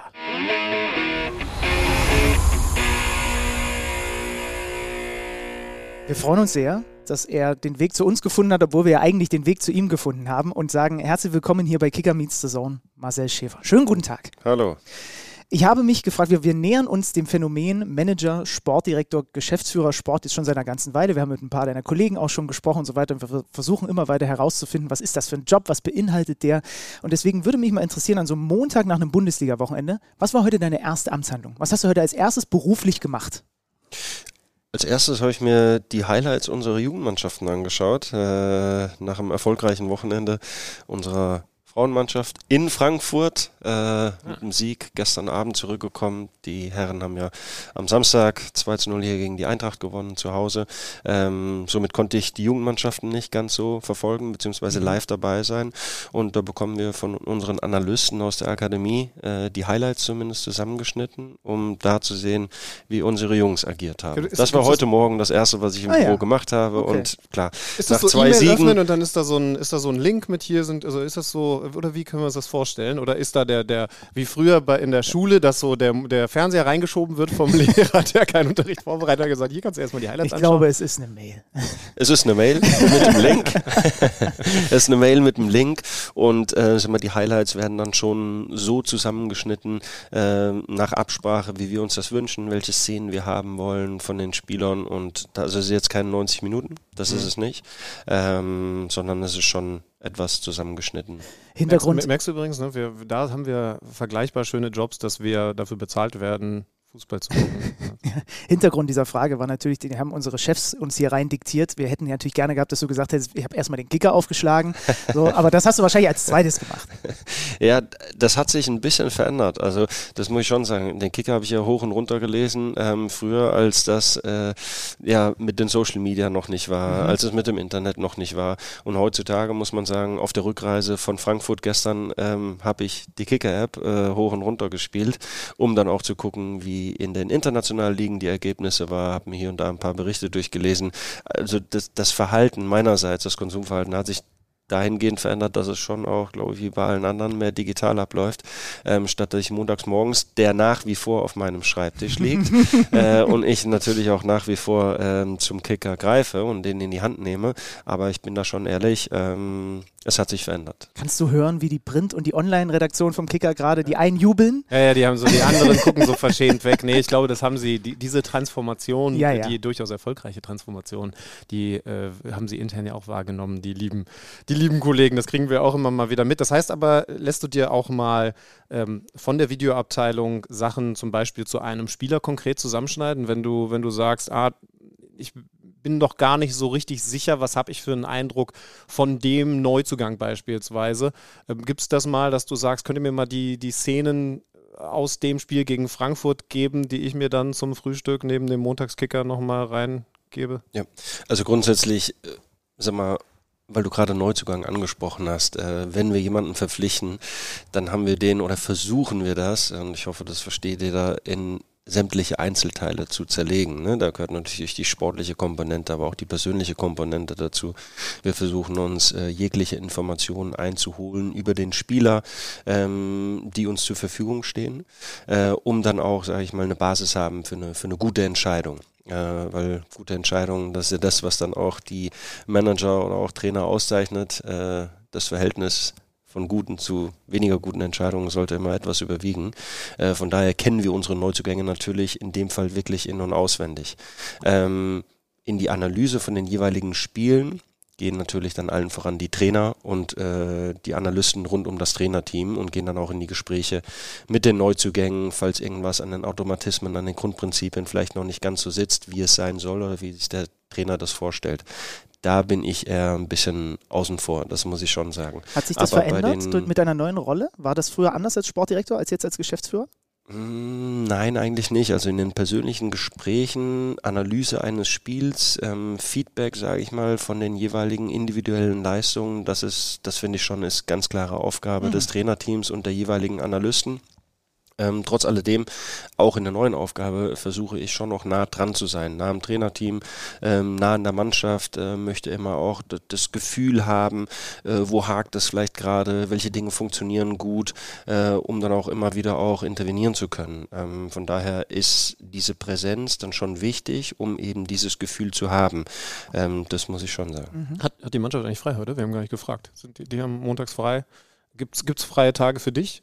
Oder ist es ein, ich mache mal Halbtag und äh, irgendwie komme ich schon auf meine Stunden? Also während das, also die Stunden, da habe ich gar kein ist Problem. Ist ein äh, Thema im Moment in genau, der Liga. Gibt Vereine, genau. die sagen, der ist nicht committed und Nein, fährt also- dann mittags schon wieder nach Hause. Im Großen und Ganzen innerhalb der, der Saison ähm, arbeite ich schon so gut wie jeden Tag, was ich immer versuche ähm, zu nutzen, dann auch für die Familie als dreifacher Familienvater. Ähm, und die Familie kommt wirklich kurz in dem Job, in diesem Bundesliga-Rhythmus, ähm, dass wir die Länderspielpausen nutzen.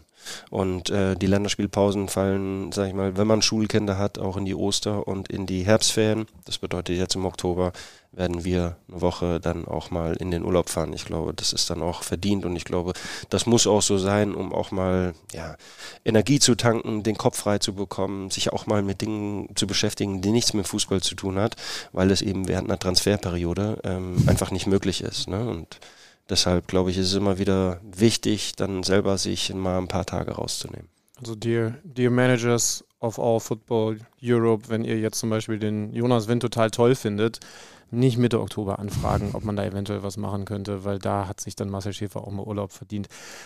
Wie habt ihr den entdeckt? Ich habe noch im Kopf, der liebe Kicker-Kollege hat uns vor, ne, Thomas hat uns vor, glaube ich, einem halben Jahr gesagt, der ist eine Rakete, der Wind. Der hat noch, eher, noch eher schon. Ja. Vielleicht ein Dreiviertel. Und wir waren auch genau. schon so ein bisschen Genau. Fan immer Ja. ne, von ihm. Ja, ja. Ja, weil wir natürlich auch so seine Spielweise mögen und der ist noch gar nicht so richtig durchgestartet. Jetzt glaube ich, kapieren die Leute, was, was einerseits äh, er da gesehen hat und was ihr logischerweise bei der Verpflichtung schon gesehen habt. Ähm, wie ist da so ein, so ein Prozess? Ähm, wie viel geguckt? Und weil du das vorhin so angedeutet hast, man versucht eben nicht nur das auf dem Platz zu analysieren. Ist das dann tatsächlich ein, wir, wir gucken mal, ob wir vielleicht irgendwie an Mitspieler, Freundeskreis, Familie oder so rankommen, um auch da so ein bisschen Tuchfühlung zu bekommen? Ja, also sag mal, grundsätzlich die Kaderplanung ist ja ein ständiger Prozess, äh, fortlaufend während der ganzen Saison. Natürlich ist es nach einer Transferperiode und ich glaube, das ist dann auch wirklich in Ordnung, dass man jeder ein, zwei Wochen einfach durchschnauft äh, und mit der Kaderplanung erstmal nichts zu tun hat. Unsere Scouts gehen dann auch in den wohlverdienten Urlaub, äh, während wir dann ja schon im Bundesliga-Rhythmus sind. Ähm, bei Jonas war das so, das, das war sag mal, von langer Hand geplant kann ich jetzt nicht sagen, aber wir hatten ihn wirklich sehr, sehr lange beobachtet. Dann hat er einmal eine schwere Verletzung in Kopenhagen gehabt, wo er mehrere Monate leider raus war. Dann ist er aber wieder zurückgekommen. Die Art und Weise, wie er spielt, hat uns zugesagt, ähm, weil er ein sehr robuster Stürmer ist. Ähm, dient als Wandspieler. Äh, unglaublich schwer zu bespielen. Ihm den Ball wegzunehmen ist fast unmöglich. Ähm, auf Strecke hat er dann vielleicht das Tempo nicht umso mehr sieht man, dass er sich immer durchsetzen musste. Er musste lernen, sage ich mal, das zu kompensieren. Technisch, trotz seiner Größe, ist er einer unserer besten Spieler und dient eben als Wandspieler und dementsprechend, wenn er in der Box ist, hat er auch eine unglaubliche Präsenz und einen sauberen Abschluss. Ähm, darüber hinaus charakterlich hervorragend, äh, wirklich äh, eine herausragende Mentalität, versucht immer wieder an sich zu arbeiten, introvertiert, ruhig, also rundum ein, ein Profil, das uns zugesagt hat, dass wir ja nicht nur über Monate in dem Fall, sondern über ein, zwei Jahre wirklich intensiv verfolgt haben. Aber, aber sag mal, wenn du das, wenn du das gerade ansprichst, wie, also wie, konntet ihr das tatsächlich vorher herausfinden? So ein Typ ist der dann auch im, in der Kabine? Ähm, wir haben es zumindest versucht, dann einzugrenzen. Also bei uns ist es so, dass wir natürlich viel über Video und Daten auch arbeiten, äh, über Live-Sichtungen und eben Informationen, die wir uns versuchen einzuholen. Anhand, sag mal, Mitspieler von ihm, äh, Leute, die mit ihm über einen längeren Zeitraum zusammengearbeitet haben, weil, sag mal, die Fußballwelt ist groß, aber irgendwie doch auch eine relativ kleine Familie. Und ähm, Jetzt muss ich aufpassen, was ich sage, weil ich, ich halte es mal allgemein. Ähm, es gibt ja immer Leute, die aktuell irgendwo in einem Club arbeiten, mit denen man schon mal Berührungspunkte hatte und mit denen man selber vielleicht schon mal zusammengespielt hat. Ob das jetzt unser Trainer Nico Kovac ist, Sebastian Schinzilort oder ich. Äh, wir hatten wenn man das äh, alles auf einen Haufen schmeißt, hatten wir relativ viele Vereine zusammen, relativ viele Mitspieler zusammen, die jetzt auch irgendwo in der Fußballwelt in irgendeiner Funktion agieren. Und dann kann man dann auch schon mal ein vertrauliches Gespräch führen, wo man dann auch wirklich ein, gutes Feedback bekommt. Und das hat unser, unsere Meinung dann zu Jonas abgerundet, indem wir gesagt haben, das ist der Spieler, den wir unbedingt verpflichten wollen, weil zu diesem Zeitpunkt war ja auch so, dass Wout Weghorst, der über drei Jahre, dreieinhalb Jahre, Entschuldigung, ähm, sehr gute Leistung hier gebracht hat, wirklich ähm, ein Garant dafür war, dass wir aus einer schwierigen Phase des Clubs, nämlich zweimal Relegation, zurück ins internationale Geschäft gekommen sind. Aber er wollte einfach eine neue Herausforderung, er wollte unbedingt in die Premier League. Und ich glaube, das haben wir mit Jonas ähm, sehr gut nachbesetzt. Er hatte in dieser Saison, ich kann mich an zwei, drei Situationen erinnern, das waren wahrscheinlich die besten Wandspielermomente der kom kompletten Liga, die ich gesehen habe. Also auch diese eine Verlängerung, die dann auch zum Tor geführt hat, ne, die einfach herausragend war, hat er jetzt, glaube ich, im vorletzten Spiel auch wieder sowas gehabt. Mir ist das Herz bei der, bei der Chance von Thiago Thomas. Ja, ja. Genau. Das ist, das ist ja. eigentlich ein gutes Beispiel. Wenn man, wenn man diese Situation sieht, dann hat man relativ schnell ein Bild von dem Spielerprofil Jonas Wind. Und wir haben die ganze Saison über, da hatten wir es eher so ein bisschen auf den Stuttgarter Kollegen, Girassi, bezogen. Aber es ist schon auch was einfach was Besonderes und was Spezielles. Ähm, wenn man dann sieht, jetzt ist hier einer und dem gelingt gerade auch einfach alles und der surft diese Welle und ihr müsst jetzt irgendwie gucken, dass er die Welle am Laufen haltet einfach und dann macht er. Das ist schon krass, ne? Also ich finde immer, er hat auch am Wochenende wieder ein sehr gutes Spiel ähm, absolviert und äh, hat die Vorgaben des Trainers dann dementsprechend umgesetzt, ähm, hat uns den Impuls gegeben, den wir auf seiner Position brauchen. Aber du sprichst gerade davon, er hat einen Lauf und ich glaube, das hat man am Wochenende gesehen, weil beide Tore, die er erzielt, waren in Anführungsstrichen zwei Abstauber.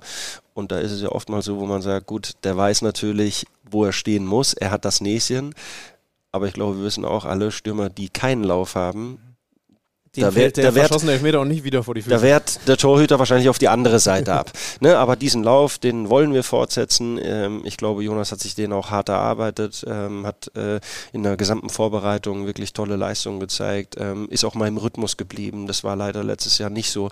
Da war es eher geprägt von äh, kleineren Verletzungen, die ihn immer wieder rausgenommen haben aus dem Training, aber auch aus dem Spielbetrieb. Und, und ich glaube, Jonas ist ein Spieler, der das einfach braucht. Er braucht seinen Rhythmus, ähm, er braucht das Selbstvertrauen, er braucht diese Tore und ich glaube, deshalb haben wir im Moment dann auch einen der besten Stürmer in der Bundesliga in unseren Reihen. Weil du es gerade angesprochen hast, äh, diese Phase zuvor, würde ich gerne den Schlenker einmal, bevor wir wieder zur Gegenwart kommen, machen.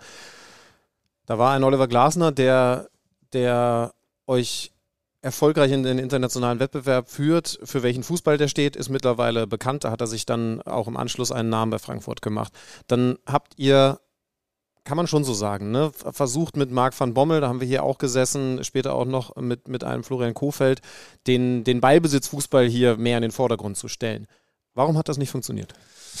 Ja, also wir hatten das damals auch ähm, immer wieder versucht zu kommunizieren. Ähm, weil wir total überzeugt waren von der Art und Weise, wie Oliver Glasner äh, Fußball gespielt hat. Nämlich mit einer hohen Intensität, äh, extrem viel im intensiven Bereich, viel Sprints, viele intensive Läufe, äh, viel vertikal, nach Balleroberung sofort den ersten Blick nach vorne, statt vielleicht den Ball dann auch mal zirkulieren zu lassen. Ähm, wir hatten eine topfitte Mannschaft und eine klare DNA wie wir Fußball äh, spielen wollen. Und wir haben aber auch gesagt, und ich glaube, das ist auch immer die Fragestellung, die sich jeder, sag mal, Club, der eine erfolgreiche Saison hinter sich hat, stellt, okay, wie können wir uns noch verbessern? Wo können wir den nächsten Schritt machen? Und in diesen zwei Jahren unter Oliver Glasner hatten wir, ähm, wenn wir Schwierigkeiten hatten, ähm, außer jetzt mal Bayern, Dortmund ähm, außen vor, äh, weil die individuelle Qualität einfach sehr hoch ist bei diesen Teams, hatten wir Probleme gegen tiefstehende Gegner äh, Lösungen zu finden, äh, wenn die Räume sehr eng wurden. Und das ist etwas, was wir reinbringen wollten. Das heißt, die intensive Spielweise, mhm. die DNA, ähm, die wir über zwei Jahre mit Oliver Glasner hier etabliert haben, das sollte unsere Basis sein. Und das war auch das klare Commitment mit Marc van Bommel, den wir dann im Sommer äh, für den VfL Wolfsburg ähm, oder von uns überzeugt haben und, und wir auch überzeugt waren von seiner Art und Weise, wie er Fußball spielen hat lassen beim PSV Eindhoven. Ähm, diese Komponente Ballbesitz, das sollte etwas sein, ähm, wo wir ein Stück weit noch den nächsten Schritt als, als Mannschaft machen, also ein, ein neuer Impuls. Es sollte aber nicht eine, eine Veränderung unserer Art und Weise des Fußballspielens sein. Ähm, das war dann aber leider ein Stück weit anders, als es, als es geplant war, als wir uns vorgenommen haben, in die Saison zu gehen und ähm, deshalb kam es dann auch irgendwann, muss man leider so sagen, dann früher oder später zu einer Trennung. War dann Marc van Bommel zu sehr, also hatte er zu sehr den Fokus darauf, das muss man ihm ja jetzt nicht mal ähm, alleinig als Kritik ähm, rüberschieben, denn man muss ja dann auch so ehrlich dich fragen, ob ihr da vielleicht dann die falsche Personalie für gar nicht anderen Fußball, für den er ja auch steht, sondern eine Ergänzung dieses Fußballs, der hier erfolgreich gewesen ist, stand. In dem Fall hatten wir, und das ist ja mal das Schöne, ähm, ne, Trainerscouting, äh, wie viel Vorbereitungszeit hat man, äh, wie viel Gespräche führt man und wir hatten sehr viel Zeit, äh, sage ich mal, ähm, uns mit Marc zu unterhalten, haben einige Gespräche geführt, ähm, haben uns mehrmals getroffen, um das auch ein Stück weit vorzubereiten, um dann auch sicher zu sein und überzeugt in diese neue Konstellation reinzugehen. Aber im Fußball gibt es manchmal auch gewisse Dynamiken, ähm, da spielen so viele Faktoren eine Rolle, Erfolg oder Misserfolg. Ähm, und wir müssen uns ja alle an den, an den Ergebnissen dann ein Stück weit messen lassen. Und wir haben es einfach zusammen nicht geschafft, das umzusetzen, was wir in den Gesprächen eben vereinbart haben. Und ähm, ich bin auch weit davon weg, da irgendwo den Finger drauf zu zeigen, sondern spreche ganz klar von wir. Und so eine Trainerentlassung ist ja auch immer eine Niederlage und eine Enttäuschung für alle Beteiligten, allen voran auch für uns in der sportlichen Führung, weil wir eben die Situation dann nicht so eingeschätzt haben, um erfolgreich wieder eine Saison zu gestalten. Gibt angenehmeres, oder? Als dann zu so einer Entscheidung auch zu kommen. Das muss man auch lernen, oder? Ja, es bleibt einem nicht erspart auf dieser Position. Das habe ich jetzt auch in den, in den sechs Jahren, ich gehe jetzt ins sechste Jahr in der sportlichen Leitung, ähm, gemerkt. Aber das sind mit Sicherheit die schwierigsten Momente, ähm, weil es ja um das Berufliche geht und, und man beruflich, sage ich mal, dann in unserer Funktion immer, sage ich mal, das Beste äh, für, für den Club im Auge haben muss. Und dann muss man manchmal Personalentscheidungen treffen, die wirklich schwierig sind und, und sind unangenehme Gespräche, aber sie gehören leider Gottes Namen dazu. Mhm. Wie reich ist der VfL Wolfsburg? ich glaube, dass wir, dass wir aufgrund des Verhältnisses zu Volkswagen wirklich ähm, dankbar sein können und auch mit breiter Brust. Und wir sind eine hundertprozentige Tochter von Volkswagen und äh, wie eben erwähnt, wir gehen da auch mit breiter Brust raus. Wir sind stolz ähm, auf, auf dieses Konstrukt und wollen die Werte des VfL Wolfsburg und von Volkswagen leben. Das bedeutet, wir wollen arbeiten und wir wollen entwickeln, weil diese Werte stehen hier für diesen Standort. Ja, und das wollen wir versuchen reinzubringen ähm, in unserem täglichen Miteinander auch in jegliche Personalentscheidung, ob das ein Mitarbeiter um das Team herum ist, ob das Spieler sind. Sie müssen ein Stück weit die DNA dieses Standorts widerspiegeln. Für Volkswagen, aber auch für uns. Es ist aber auch ganz klar so, dass wir unsere Vorgaben haben, dass wir Budgets haben, in denen wir uns bewegen können. Und es ist eben nicht so, dass wenn uns ein Spieler gut gefällt oder wir infrastrukturell was verändern möchten, ähm, dass wir einen Topf haben, der uns einfach so mal von heute auf morgen zur Verfügung gestellt wird. Ähm, Gerade in so einem konzerngeprägten Club, wie wir es sind, glaube ich, ähm, gibt es Zahlen, die man einzuhalten hat. Und äh, seitdem wir 2018, sag ich mal, oder seitdem ich 2018 zurück bin, äh, da war Jörg Schmatke Geschäftsführer, hat mich hier zurückgeholt. Da gab es nach zwei Jahren Relegation, ähm, wo der ja, Club sportlich wirklich in eine Schieflage geraten ist, war die klare Vorgabe, dass wir wirtschaftlich konsolidieren und sportlich stabilisieren. Und ähm, deshalb haben wir da ein paar Veränderungen vorgenommen, auch was die grundsätzliche Philosophie angeht. Wir wollten junge, hungrige, entwicklungsfähige Spieler holen, die vielleicht noch nicht so auf dem Radar waren, aber einigermaßen bezahlbar sind. Die haben wir zu uns geholt. Wir haben sie versucht zu entwickeln, um dann auch vielleicht den einen oder anderen Transfer zu machen, um wiederum den Fokus anderer junger Top-Talente auf den VfL Wolfsburg zu richten. Und ich glaube, das haben wir jetzt in diesem Sommer auch final bestätigen können mit Felix Metscher und, und Mickey van den Feen. Aber Budgets und Zahlen, ähm, da haben wir klare Vorgaben und an die versuchen wir uns auch zu halten. Aber es ist schon so, dass wir sagen müssen, dass wir natürlich ähm, gute Voraussetzungen haben hier, ähm, infrastrukturell, ähm, sage ich mal. Und das ist natürlich auch stark damit verbunden, dass wir so einen Partner wie Volkswagen an der Seite haben. Aber hat sich ein bisschen verändert, ne? Also du, du sagst es, es, es gab auch vom Konzern ein bisschen Philosophieveränderung Ähm, es gab die Zeiten, in denen konnte man Marcel Schäfer hier als Spieler noch äh, Bezahlen. gut bezahlen. Nein, im Ernst. Also äh, man Es könnte wäre ja jetzt vermessen zu sagen, ich hätte hier ehrenamtlich gespielt. ähm, aber ich glaube, nach 17 Jahren hier beim VfL Wolfsburg würde mir das vielleicht sogar jemand abnehmen. Aber ich, Ja, ich, ich mache das, ich mach das wirklich von Herzen gerne. Es gab in der Vergangenheit sicherlich unterschiedliche ähm, Voraussetzungen, ähm, auch unterschiedliche Strategien, gar keine Frage. Ähm, aber unser, unser Ausgangspunkt 2018 war, wie ich eben äh, schon gesagt hatte, äh, eine wirtschaftliche Konsolidierung vorzunehmen, äh, weil das eine oder andere halt nicht so gelaufen ist, äh, wie unsere Mutter Volkswagen sich das vorgestellt hat. Sowohl sportlich, aber auch was die wirtschaftliche Komponente angeht. Und Kann- Kannst du da so ein, so, so ein Tick erklären? Ich habe so, eine, ich hab so eine Vermutung. Also, wenn, wenn, wenn du sagst, äh, junge Leute äh, holen, entwickeln, also ja, ich weiß gar nicht, ob es negativ ist. Kann, man kann auf jeden Fall sagen, so ein bisschen mehr auch Ausbildungsverein für ganz große Vereine werden. Kevin de Bruyne das prominenteste Beispiel, aber auch zwei aktuelle, du hast sie erwähnt. Der eine jetzt in, in Dortmund und für mich der, der Verteidiger der Saison, äh, Mickey van der Feen, jetzt leider eben auch nicht mehr hier. Leider aus sportlicher Sicht. Man ist aber eben durchaus auch mit der Philosophie unterwegs, wenn es viel Geld zu holen gibt, dann äh, sind die wirtschaftlichen Zwänge eben auch für den VfL Wolfsburg so. Heißt aber, diese Leute, die man früher hatte, mit denen du zusammengespielt hast, ich weiß nicht, wer mir so alles einfällt, Stefan Effenberg, äh, äh, also große Namen, die jetzt nicht vielleicht in ihrer absoluten Primetime hier gespielt haben, aber, aber etwas hergemacht haben, entsprechend wahrscheinlich auch nicht ganz wenig Geld verdient haben. Die Philosophie ist jetzt eine andere. Genau. Wir suchen nach anderen Profilen. Ähm, und die sind jung, hungrig und auch ein Stück weit entwicklungsfähig. Ich finde immer, für diesen Weg, sage ich mal, äh, Arbeit und Entwicklung äh, mit diesem Spielermaterial, da bedarf es immer vier Komponenten. Zum einen, man braucht eine sehr, sehr gute Infrastruktur, weil das nützt alles nichts zu sagen, wir wollen hier arbeiten und entwickeln, wenn die Begebenheiten nicht da sind.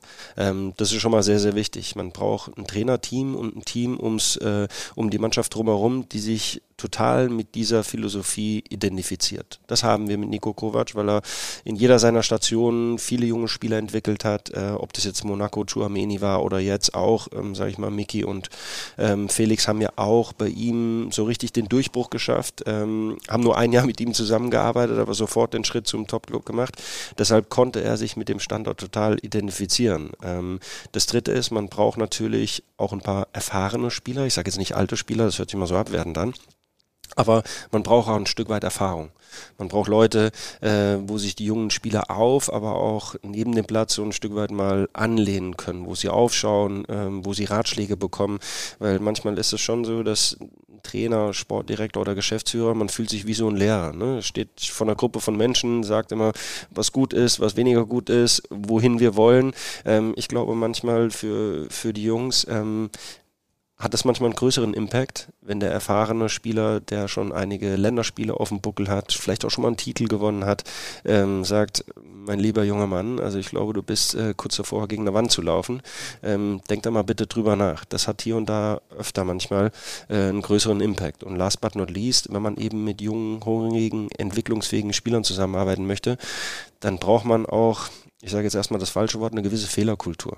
Also die Jungs müssen Erfahrungen sammeln, sie müssen Fehler machen dürfen, ähm, um sich zu entwickeln und nicht gleich, äh, sag ich mal, wieder auf der Bank sitzen oder aus dem Kader rausgenommen werden, weil sie mal ein Gegentor verschulden, der uns zu einer Niederlage führt. Und ich glaube, auch hier ist unser Standort eben prädestiniert. Um das nochmal zusammenzufassen, infrastrukturell sind wir top aufgestellt hier in Wolfsburg. Wir haben einen Top-Trainer, der viel Erfahrungen hat, allen voran im Entwickeln von jungen Spielern. Ich glaube, auch jetzt im Sommer äh, haben wir den einen oder anderen erfahrenen Spieler noch dazu genommen, der uns als Mannschaft Stabilität verleiht, aber auch den jungen Spielern auch und außerhalb des Platzes weiterhilft, in ihrer Karriere sich zu entwickeln. Und ich glaube, Wolfsburg ähm, ist ein eher ruhigerer Standort. Das weiß man auch und da werden wir hier und da vielleicht manchmal ein bisschen belächelt. Ich glaube aber, für die Entwicklung eines Spielers ist das manchmal ganz förderlich. Ja, wer, wenn nicht du, kann das im Zweifel auch Spielern erklären. Ne? Also das, das kommt ja dann auch dazu. Interessant übrigens, Ich weiß was nicht, ob Max Kruse das genauso sagt.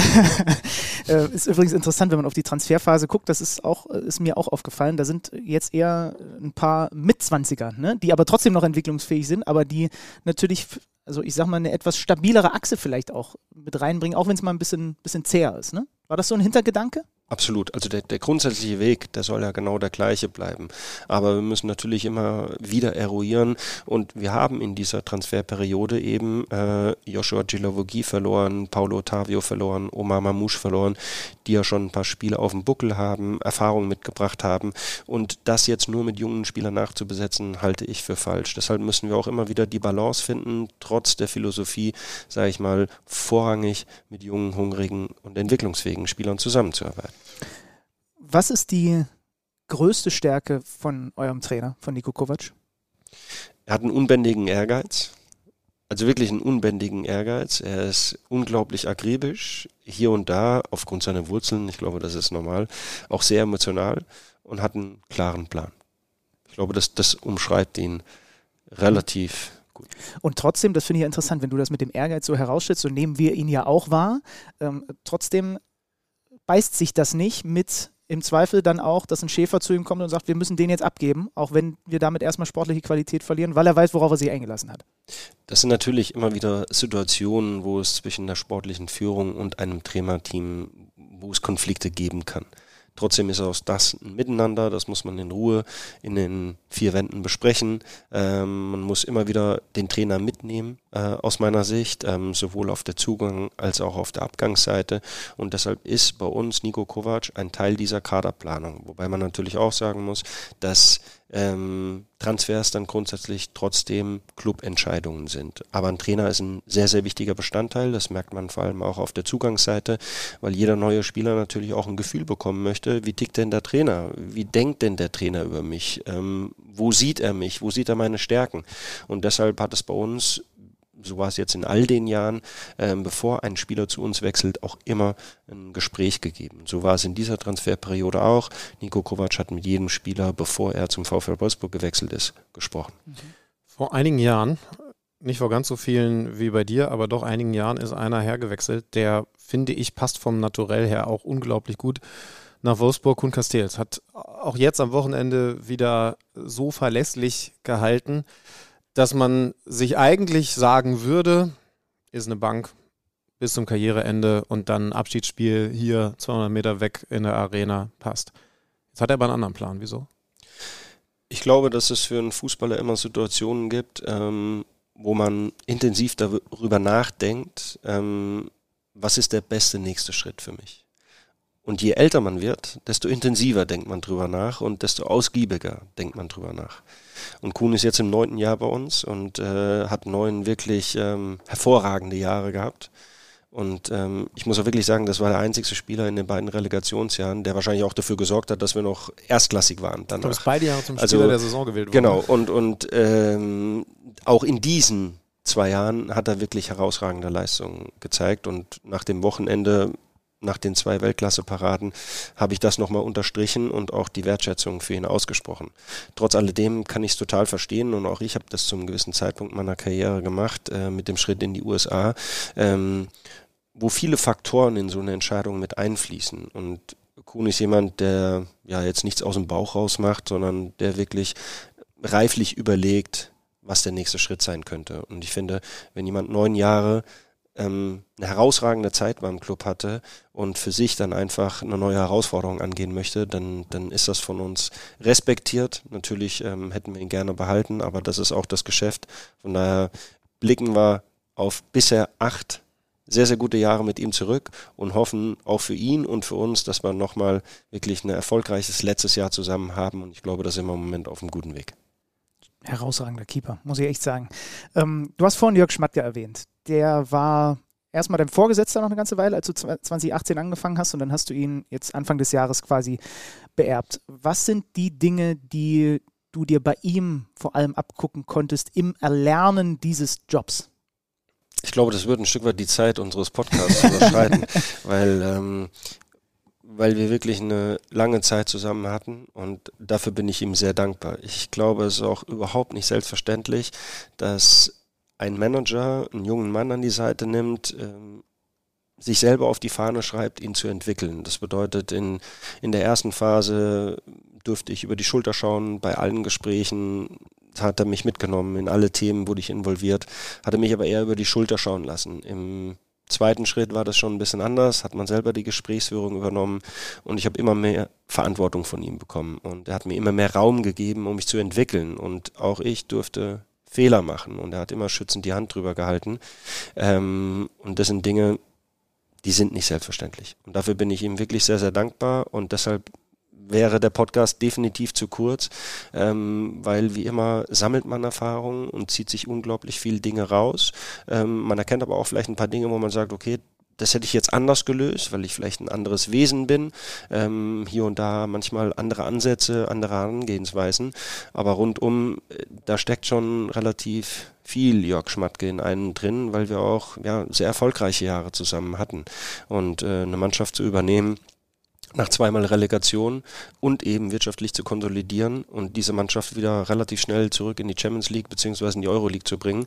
Ähm, das war dann schon sehr erfolgreich und dementsprechend zieht man da auch sehr viele Erkenntnisse und positive Erfahrungen draus, die man jetzt in seinem Alltag dann auch ein Stück weit mitnimmt, einbaut. Aber ähm, man möchte gar keine Kopie sein, das habe ich auch in unserer gemeinsamen Zeit immer wieder betont, ähm, weil es wichtig ist, eben Erfahrungen zu sammeln äh, von so einem erfahrenen Manager, der, der alles erlebt hat äh, in seiner Karriere, äh, dass, man, dass man Dinge rauszieht, aber auch irgendwo seinen eigenen Weg findet und seinen eigenen Weg geht. Ihr seid ja jetzt auch nicht das absolute Spiegelbild voneinander.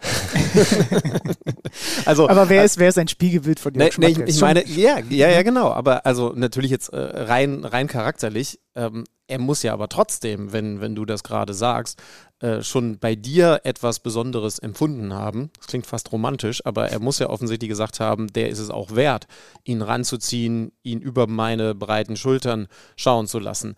Ähm, ist ähm, du sagst ja auch, gibt auch noch mal Sachen, die du dann jetzt gesehen hast und vielleicht anders machst. Aber ist er vielleicht auch in der öffentlichen Wahrnehmung manchmal ein bisschen falsch weggekommen bis heute.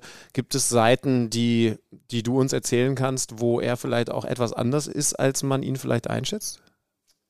Ähm, das ist schwierig, weil ich bin ja, ich, ich habe ja keine neutrale Sicht. Äh, ne? ich kann dir wiedergeben, die, er hat manchmal etwas Knochiges. Es ist manchmal, möchte ich mal, wie soll ich sagen, also wenn ich, wenn er jetzt hier sitzen würde und wir hätten komplett unterschiedliche Meinungen, dann würde die Raumtemperatur wahrscheinlich steigen. Also du kannst, glaube ich, mit dem schon auch lautstark debattieren, wenn, wenn du offensichtlich auf einer anderen Seite bist. Das warst du jetzt zumindest hier intern selten, aber da hat er eine gewisse Knorrigkeit, eine gewisse ähm, wie soll ich sagen? Ähm, Wucht. Wucht. Sehr ah, ja. schön. Eine gewisse, eine gewisse Wucht. Ich da, glaube, das, was uns Jörg Schmatke, Marcel Schäfer als Team ausgezeichnet hat, äh, war, dass wir, dass wir schon unterschiedlich sind. Ja. Ähm, dass wir vielleicht auch eine andere Generation sind, aber ich glaube, genau das macht es ja auch aus. Ähm, weil jeder muss ja seine Stärken einbringen. Wenn wir zu ähnlich wären, zu gleich wären, hätte das sowohl für sein Team als auch für den VfL Wolfsburg ja gar keinen Wert gehabt, dass ich meine Karriere abbreche von heute auf morgen und aus den USA zurückkomme. Ähm, von daher waren schon die unterschiedlichen Ansätze auch für mich dann ein Argument zu sagen, jawohl, ich, ich habe für sein Team, ich habe für meinen Club, für den VfL Wolfsburg auch irgendwo einen Mehrwert, den ich jetzt schon von Beginn an mit einbringen kann. Und ja, das eine oder andere weiß ich äh, über das öffentliche Bild, ähm, aber wenn ich wenn ich jetzt ehrlich bin, ist es so, ich habe von Jörg immer ein ungefiltertes Feedback bekommen er war immer ehrlich zu mir, ich wusste immer, woran ich bin und das kann natürlich auch manchmal unangenehm werden und das kann hier und da, wie es im Fußballgeschäft normal ist, kann auch mal emotional werden. Aber damit kann ich, muss ich sagen, sehr gut umgehen. Und daran wusste ich auch immer, dass er mich schätzt und dass er mich entwickeln möchte. Und hat die Dinge eben nicht umschifft oder ist irgendwo ein Bogen um etwas gemacht. Nein, er hat mir ein ungefiltertes Feedback gegeben und war in dem Fall immer ehrlich. Andere sagen, da wird's mal ruppig, da wird's mal hitzig. Aber ich glaube, es gehört dazu. Und auch wir haben intern kontroverse Diskussionen geführt in verschiedensten Situationen. Ähm, haben uns aber dann immer auf, auf einen Nenner gebracht, haben uns immer auf etwas geeinigt, das wir beide dann auch vertreten haben. Ich glaube, das hat unsere unsere Zeit dann auch ähm, ausgezeichnet. Und wer mal Spieler von Felix Magath war, kommt mit dem Feedback von Jörg Schmatke auch zurecht, weil ich kann mir vorstellen, dass Felix Magaths Feedback auch nicht viel gefilterter ist. Ja, Jörg hat auf jeden Fall mehr gesprochen als Felix, das muss ich sagen.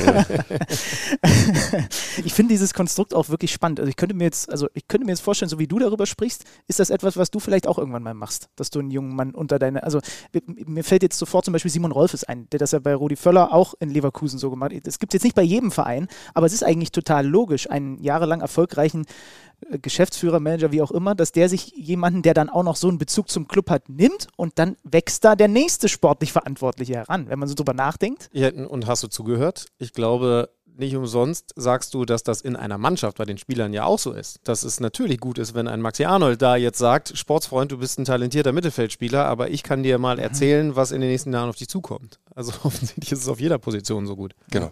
Also extremst förderlich, wenn man jemanden an der Seite hat, wo man immer wieder Feedback bekommt.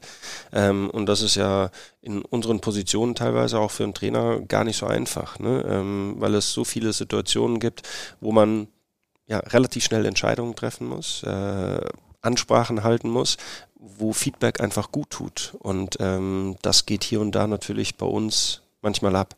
Ähm, deshalb versucht man sich natürlich immer selber wieder zu reflektieren, aber wenn man jemanden an der Seite hat, äh, der einen ganz eng begleitet, dann bekommt man das Feedback. Und das ist auch wichtig. Zum Abschluss, du hast äh, die USA, äh, dein USA-Stint schon mal angesprochen. Das würde mich so hinten raus nochmal interessieren. Wie groß war der Kulturschock von Wolfsburg nach Tampa Bay? Ich habe jetzt Tampa nicht ganz im Kopf, aber ähm, wir haben ja in St. Petersburg äh, gelebt, wo die Tampa Bay Rowdies spielen und mhm. das ist ja quasi die vorgelagerte, genau, ja. das ist ja die vorgelagerte Insel und ähm, das war völliger Zufall. Also äh, da hat ein deutscher Co-Trainer gearbeitet, der meine Vita so ein bisschen kannte ähm, und auch das, was kommen soll, weil der, der Anschlussvertrag mit dem VfL Wolfsburg war ja schon unterzeichnet und eben auch kommuniziert. Und er hatte mich damals angerufen und hat dann gesagt, Marcel, bitte leg nicht gleich auf, ähm, sportlich mit Sicherheit nicht das, was du dir vorstellst, weil wir nicht in der MLS spielen, wirtschaftlich, tut mir leid, wir können dir auch nichts bezahlen, äh, aber warte bitte mal, ich habe ein bisschen was zu erzählen. Und äh, ähm, sie, das, was sie mir einfach angeboten haben, ist, ähm, dort schon Einblicke zu sammeln, sammeln, im Club, im Management ähm, mitarbeiten zu können, Erfahrungen zu sammeln und, ähm, sage ich mal, bei den umliegenden Clubs oder anderen Clubs, sage ich mal, in verschiedensten Sporten in den USA, sage ich mal, reinzuschnuppern. Äh, Praktika zu absolvieren und daran haben sie sich gehalten und ähm, das muss ich sagen, das war für mich dann auch ein Stück weit ausschlaggebend, ich möchte aber auch nicht verhehlen, dass es natürlich äh, für die Familie sehr, sehr schön ist, in Florida zu leben. Das muss man auch ganz klar sagen. Ähm, aber das, was um den Fußball herum gebaut wurde, nämlich gewisse Erfahrungen zu sammeln für das, was vielleicht kommen könnte, äh, zumindest wenn man das Stand 2017 so sieht, äh, weil da war das ja noch gar nicht so vorauszusehen, dass man sofort dann als Sportdirektor zurückkommt, äh, beziehungsweise jetzt Geschäftsführer ist. Ähm, aber das war ja eine Bildungsreise. Ähm, wo ich sehr viel mitgenommen habe und sehr viel gelernt habe und auch mal abschalten konnte von dem Bundesliga-Rhythmus, ähm, weil es da drüben doch etwas beschaulicher zugeht, was das Thema Fußball angeht, ein bisschen ruhiger ist. Und das hat mir persönlich auch wirklich gut getan. Aber heißt, du warst dann noch bei den großen, großen Franchises, bei den Buccaneers, äh, was ist es? Genau. Lightning? Äh, Buccaneers, Tampa Bay Lightning ja, und ja. die haben ja in den letzten Jahren auch den einen oder anderen Titel abgeräumt. Ja. Ähm, die Buccaneers im Football waren nicht ganz so gut zu meiner du hast Zeit. Die Brady-Zeit verpasst, ne? Genau, genau. Vielleicht habe ich sie eingeläutet.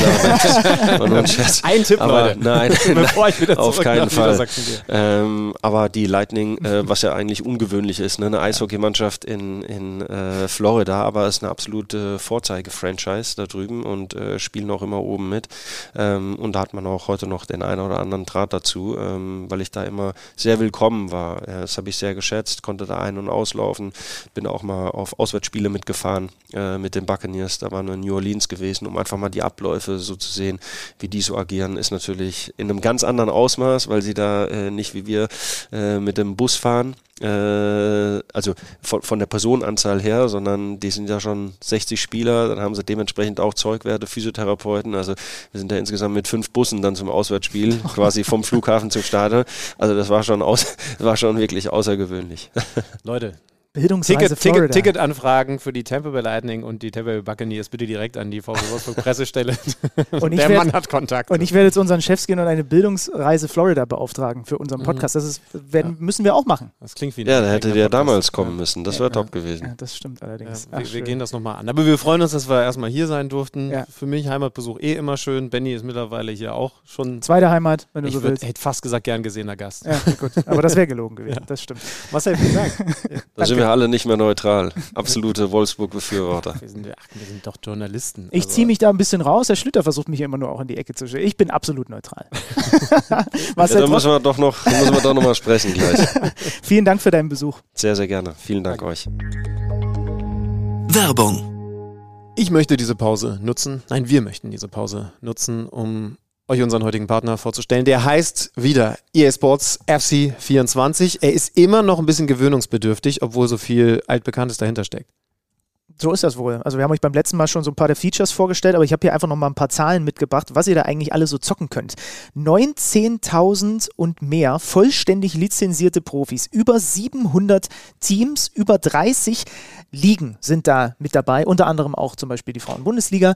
Ja, und da könnt ihr euch also tummeln, zocken, was ihr wollt, mit gefühlt jeder Mannschaft, jedem Team, was es irgendwie gibt. Du hast es nicht reingeschafft, ne? Noch nicht. Ist aber vielleicht nicht schlecht, sonst würdest du dich nur über deine Bewertungen aufregen, so wie ich dich kenne. Das Ganze mittlerweile erhältlich EA Sports FC 24. Beim Gegner aus Frankfurt, 0 zu 2, nur falls ihr es nicht be- mitbekommen habt, äh, ist jetzt immer mehr Thema, dass die, die Mannschaft, also eingestellt von Dino Topmüller, ein bisschen zu defensiv agiert, wobei er das, glaube ich, selber jetzt auch kritisiert hat. Das müssen wir ein bisschen im Auge behalten. Ich dachte, das Thema wäre, dass äh, Mario Götze keinen Respekt von den Schiedsrichtern bekommt und deswegen nicht einfach vom Platz fliegen darf, weil er. Weil er also die zweite Gelbe ist übrigens unstrittig, ne? Absolut unstrittig. Ja. Und die erste ist, äh, und das ist ja etwas, wo die Schiedsrichter wohl wirklich auch darauf angewiesen sind oder äh, nochmal eingestellt worden sind in dieser Saison, noch mehr so Spielverzögerungen. Also ich meine, wir kommen gleich noch zum Dortmund-Spiel. Alles, was mit Spielverzögerungen und irgendwie, ich stelle mich vor den Ball und so weiter, soll halt sch- schärfer geahndet werden. Und dann diesen Satz, weiß ich nicht, also äh, Mario Götz hat sich mehr Respekt verdient. Also generell sollten ja irgendwie für, allen dann, für alle dann die gleichen gelten, egal ob es jetzt ein 17-jähriger Nachwuchsspieler ist oder ein Weltmeister. Also im allgemeinen Ansehen, da finde ich ja tatsächlich auch, hat Mario Götze genauso wie viele äh, verdiente Profis äh, viel Respekt verdient, aber ähm, wir müssen den Schiedsrichter erst finden, der sagt, ja, für jeden anderen Bundesliga-Profi wäre es eine Gelb-Rote gewesen, aber ihr wisst ja selber, der Mann hat uns zum Weltmeister gemacht. Dem habe ich natürlich keine Gelb-Rote gegeben, geht nicht. Ja. Ähm, lass uns mal so ein bisschen durch die anderen Spiele äh, fliegen. Wir haben heute ja mal wieder ein ausführliches Gespräch gehabt, ihr habt es gerade gehört, und ich würde sagen, deswegen können wir andere Sachen ein bisschen kürzer halten. Was haben wir denn? Also, lass uns Samstag machen. Komm, da waren wir gerade sowieso quasi thematisch bei Wolfsburg gegen Frankfurt. Mainz gegen Leverkusen. Zwei Hot Takes von mir. Grimaldo, äh, das ist eigentlich kein Hot Take. Grimaldo hat am Ende der Saison sechs direkte Freistoßtore, sechs plus. Kann auch sein, dass er mehr hat. Weil, weil sie durch. Sechs direkte Freistoß. Er hat jetzt schon zwei. Ja. Ja, dann Ich sind ja nur noch, So, so, bis zwei kann ich zählen. das sind ja nur noch nicht. vier in 28 Spielen. Ja. Und sie haben so viele Offensivspieler, inklusive Bonnie und so weiter. Sechs muss ich notieren. Sechs muss ich notieren. Also das ist Hottake Nummer eins und Hottake Nummer zwei ist äh, auch kein Hottake, äh, dass Xabi Alonso nächste Saison kein Leverkusen-Trainer mehr ist. ja. Also da sind sie, die Cold Takes des Benny Zander. Ist- Leverkusen so. übrigens nicht gerade mit einer dollen Partie, vor allen Dingen in der ersten Halbzeit ein einziger Torschuss und trotzdem führst du äh, 1 zu 0. Das war nicht mal, nicht mal durch einen eigenen Torschuss. Und Mainz, Hottake? Eigentor- Ähm, Im Moment eins der absoluten Sorgenkinder der Liga und auch das ist nicht mal Hot. Okay, verdammt. Äh, da gesellt sich dann Köln dazu, ne? Also äh, letzter Mainz, vorletzter Köln bleibt nach diesem Spieltag dabei, weil der VfB da weitermacht, wo er aufgehört hat. Dennis Undaff, ähm, ich hatte das mal schon so ein bisschen erwähnt, ne? Also es ist, es ist so verrückt. Die, die, jetzt trifft der Girassi mal nicht, okay, er hat die Latte getroffen, aber jetzt trifft er eben mal nicht und dann hast du halt einfach diesen Undaff. Und das ist ja so, so krass, als ich dann im Sommer mich so ein bisschen mit den Neuzugängen beschäftigt hatte. Das war ja auf dem Papier gar keine Übersaison, die der bei Brighton hatte, aber wenn du es ins Verhältnis zu den Minuten setzt, dann war der auch da schon wieder ziemlich gut. Und äh, ich finde diese, diesen Karriereweg von der Meppener Legende äh, jetzt in die Bundesliga sowieso irgendwie interessant. Jetzt haben sie halt einfach den, der zwei blitzsaubere Tore macht. Naja, blitzsauber, aber schon auch im Sinne von läuft halt beim VfB. Ne? Also äh, nimm das zweite Ding, Silas, das ist super gespielt. Ne? Auch Girassi da in der Vorbereitung Silas nutzt seine Geschwindigkeit, alles Dinge, die wir auf dem Papier immer gesehen haben, die wir jetzt aber eben auch auf dem Platz beim VfB sehen.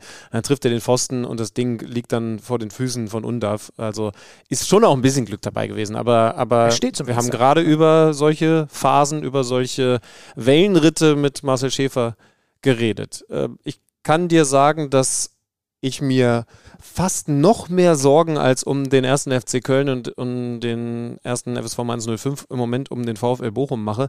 Und zwar vor allen Dingen deshalb, weil Thomas Letsch, jetzt muss ich mal einmal kurz zurückblättern, damit ich mich auf keinen Fall täusche, aber nach dem es ja, also bevor es jetzt dieses klare Ding, vor allem in der ersten Halbzeit klare Ding gegen Borussia Mönchengladbach gegeben hat, das 0 zu 7 gegen die Bayern zu verdauen hatte. Und da, jetzt habe ich es mir angeschaut, genau, das finde ich schon krass. Darüber müssen wir kurz reden.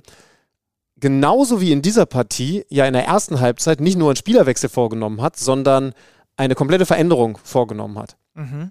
Erinner dich dran, wir haben darüber geredet, gegen Bayern nimmt der Hofmann raus und sagt halt, okay, kein Stürmer, auf den eigentlich alles bei uns zugerichtet ist, vor allen Dingen mit den vielen langen, hohen Bällen, sondern nur die beiden Pfeile und dafür einer defensiv mehr. Das verändert er, als es dann schon 0-3 steht, in der 36. Minute nimmt da auch einen Doppelwechsel in der ersten Halbzeit vor. Das heißt also, Punkt 1, ey, das läuft nicht und ich äh, zeige euch jetzt mal, so geht's nicht und, und verändere direkt noch in der ersten Halbzeit, ist das eine. Er gesteht ja damit, und darauf will ich hinaus, auch ein, der Plan, den ich mal zu Spielbeginn hatte, hat nicht funktioniert. War eine Fehlentscheidung. So, und jetzt steht es nach 45 plus 3, steht es 0 zu 3 und er macht eigentlich Ähnliches wieder. Also, also äh, sagt ja auch selber, das war, wir haben uns vorführen lassen, das war, das war, das war völlige Katastrophe. Ich glaube, er musste früher auch verletzungsbedingt. Und das sagt übrigens der Mann, der in dieser Saison schon 0-7 und 0-5 verloren hat in München ja. und in Stuttgart. Ne? Ja, ja. Aber also er macht, er muss wieder früh diese Ideen korrigieren oder, oder feststellen, ich habe da was anderes auf dem Plan. Dieses Mal mit einem Bero, der dann früh raus musste. Und es funktioniert wieder nicht. Das ist nicht gut für einen Trainer. Mhm. Und wenn du hinten den Riemann nicht drin hast, dann kriegst du trotzdem in der zweiten Halbzeit noch das vierte, das fünfte. Also ja, also ich weiß nicht, ob ich mir mehr Sorgen mache als um Köln, weil das ist so ein Negativlauf, der mir wirklich, der mir wirklich Sorgen, äh, wirklich, wirklich Sorgen macht. Ich mache mir um alle gleich viel Sorgen. Ja, wie viel Sorgen machst du dir um Union? Die verlieren auswärts gegen Heidenheim und, und machen im Moment Dinge, die nicht Union-like sind. Ja, aber das passt dann auch irgendwie so ins Bild, dass dann halt zu allem, was dann sowieso schon gerade dazu kommt und bei Union zäh ist, dann halt auch noch auf der anderen Seite, wir haben über Grimaldo haben wir gesprochen und so über die Freistoßschützen der Liga und den Besten nehmen wir jetzt, müssen wir auch dringend mit reinnehmen, wie Sko übrigens mittlerweile auch. Äh, äh, also Jan Niklas Beste, 60. Minute, dieses Ding da oben rein. Wir haben, wir haben endlich wieder eine Liga der Freistoßschützen. Nehmen wir den Grifo noch mit rein. Es ja, ist doch du schön. Du hast jetzt Sané schon unterschlagen. Sko trifft die Latte am Freitag, kommen ja. wir gleich noch zu. Also es ist der Spieltag der Freistöße gewesen. Ja. Und, und sie machen das interessanterweise fast alle mit derselben Technik, mit dieser Topspin-Technik. Mhm. Aber jetzt, jetzt sag, also Union, ähm, wer hat mich denn da jetzt gefragt?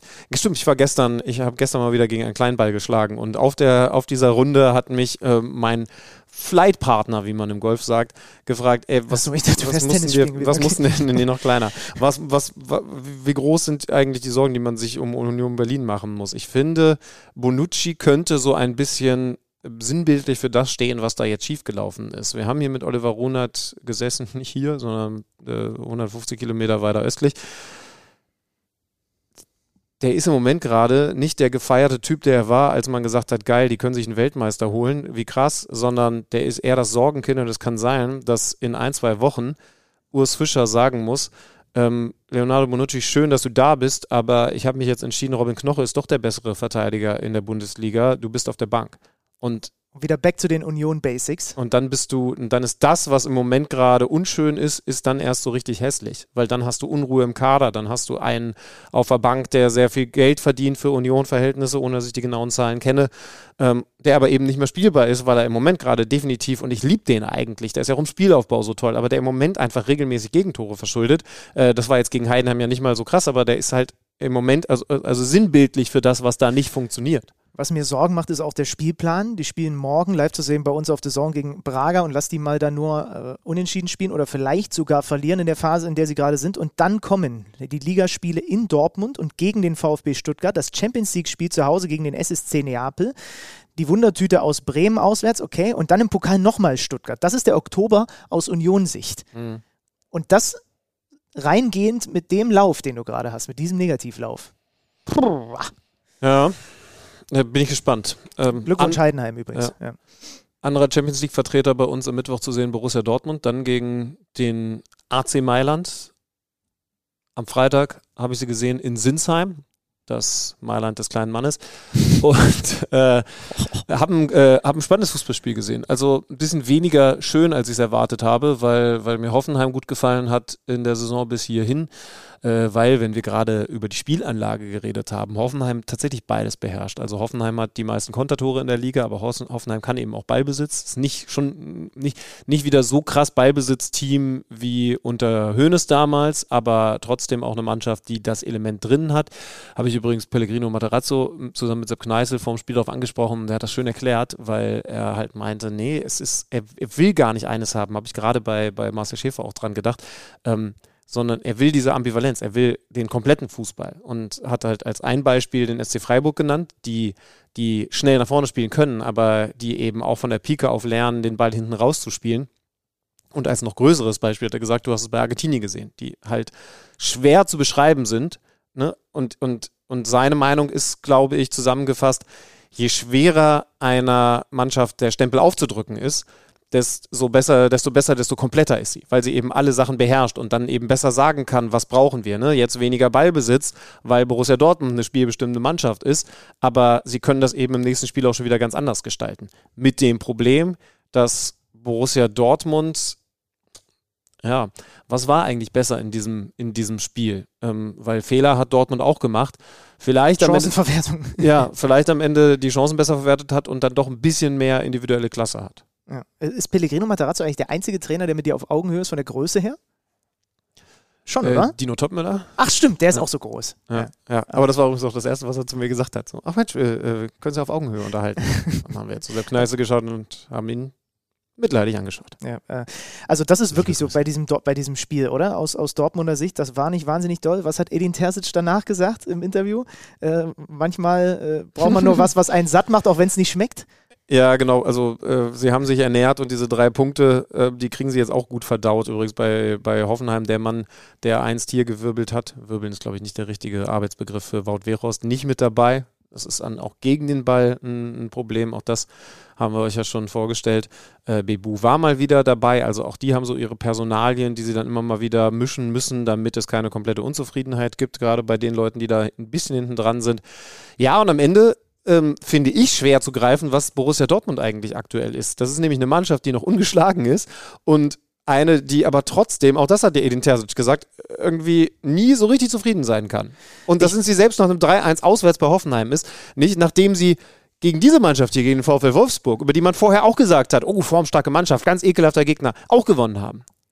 Aber ich sag dir ganz ehrlich, also was war das Problem in der vergangenen Saison? Äh, das Problem war eine Hinrunde, wo sie sehr viel haben liegen lassen, wo plötzlich Krise vor der WM war und so weiter. Und also das ist für mich zumindest schon interessant, dass Dort, also alle über Dortmund reden, ja, irgendwie sind die noch nicht so richtig in der Saison drin, aber sie holen zumindest ihre Punkte. So, und das ist ja am Ende, natürlich ist das, ist das seltenst wahnsinnig überzeugend gewesen, was sie in dieser Saison gemacht haben. Aber unterm Strich fragt auch da im März kein Schwein mehr danach. So, natürlich muss man dann trotzdem von einer Mannschaft wie Dortmund erwarten, dass dann halt jetzt irgendwann demnächst äh, auch mal ein paar überzeugende Spiele in Folge kommen. Und wenn die jetzt ein paar Wochen weiterhin ausbleiben, dann rede ich da vielleicht auch anders drüber. Aber jetzt ist es doch erstmal so, okay, du hast zähe Spiele, du hast aber auch gute Gegner, du holst deine Punkte. Naja, sie haben auch gegen schwächere Gegner äh, zehn Spiele gehabt, ne? Also gegen Köln zum Beispiel. Beispielsweise ja, ja, gegen ja. Köln, das Spiel, das sie sogar eher hätten verlieren müssen. Da weiß ich haben wir zusammen in Frankfurt gesessen und darüber geredet. Heißt, wenn das jetzt gut läuft, weil da bin ich bei dir, dann finden sie jetzt rein. Ähm, wie, hat, wie hat Fülle bei mir gesagt, dann, ähm, dann ist es das Gelbe vom Ei, das es im Moment noch nicht ist. Da hat er selber auch über seine Situation gesprochen. Das ist alles noch nicht so selbstverständlich, da vorne bedient zu werden und dann auch zu wissen, wo er sich so positionieren muss. Aber dann sagen sie, guck mal, wir haben die Ergebnisse vorher ein bisschen mühselig geholt, aber wir haben sie geholt und jetzt sind wir eine bessere Mannschaft.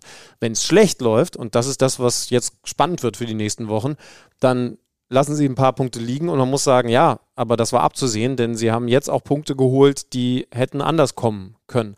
Wobei wir übrigens über eine Person, äh, über eine Situation reden müssen. Hast du vor Augen, ne? Mats Hummels äh, mit einem ungewöhnlichen Fehlpass und dann einem verursachten Elfmeter. Ich finde es äh, ich finde es nicht leicht in der, in der Auflösung. Da übrigens mal, weil ich mich gerne über ihn lustig mache, danke an die Kommunikation mit Patrick Ittrich, der war vierter Offizieller und ich konnte schnell zu ihm hingehen, schon, schon direkt nach Abpfiff der ersten Halbzeit. Und er hat mir erklärt, dass sie das im Team vor Ort, also alle haben dann von VAR-Eingriff gesprochen, aber dass sie das im Team vor Ort sehr schnell bewerten konnten. Es gab zwei Kontakte, einen außerhalb, einen innerhalb, also direkt auf der Linie. Und Jetzt ist ja die Regel, anders als zum Beispiel beim Trikot halten, nicht, wo geht dieser Kontakt los, sondern welcher Kontakt ist ursächlich fürs Fallen. Ich finde die Formulierung so schön. Weil ja. ich sag, man sagt in keinem anderen Bereich sagt man ursächlich. Das sagt man einfach nur ja, da. Das ist richtig, das ist richtig.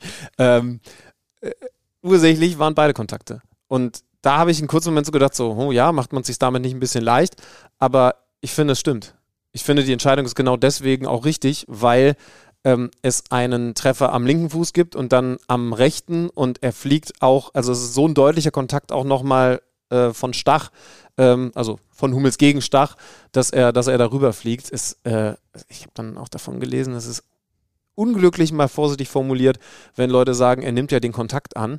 Ähm, Arnold Stach hat mir, wir hatten ihn danach im Interview und er ist danach nochmal vorbeigekommen, als er seine Schuhe ausgezogen hatte und hat mir seinen Knöchel gezeigt, gezeigt, der wirklich blau war. Er nimmt die blauen Flecken an. Also ähm, den Kontakt hat er dann offensichtlich sehr gut angenommen. So, so gut, dass der Knöchel blau gewesen ist. Ich hoffe, er kann, er kann wieder spielen, weil so wie das direkt nach Abpfiff aussah, würde ich erstmal sagen Trainingspause und dann mal gucken, ob vielleicht sogar Spielpause.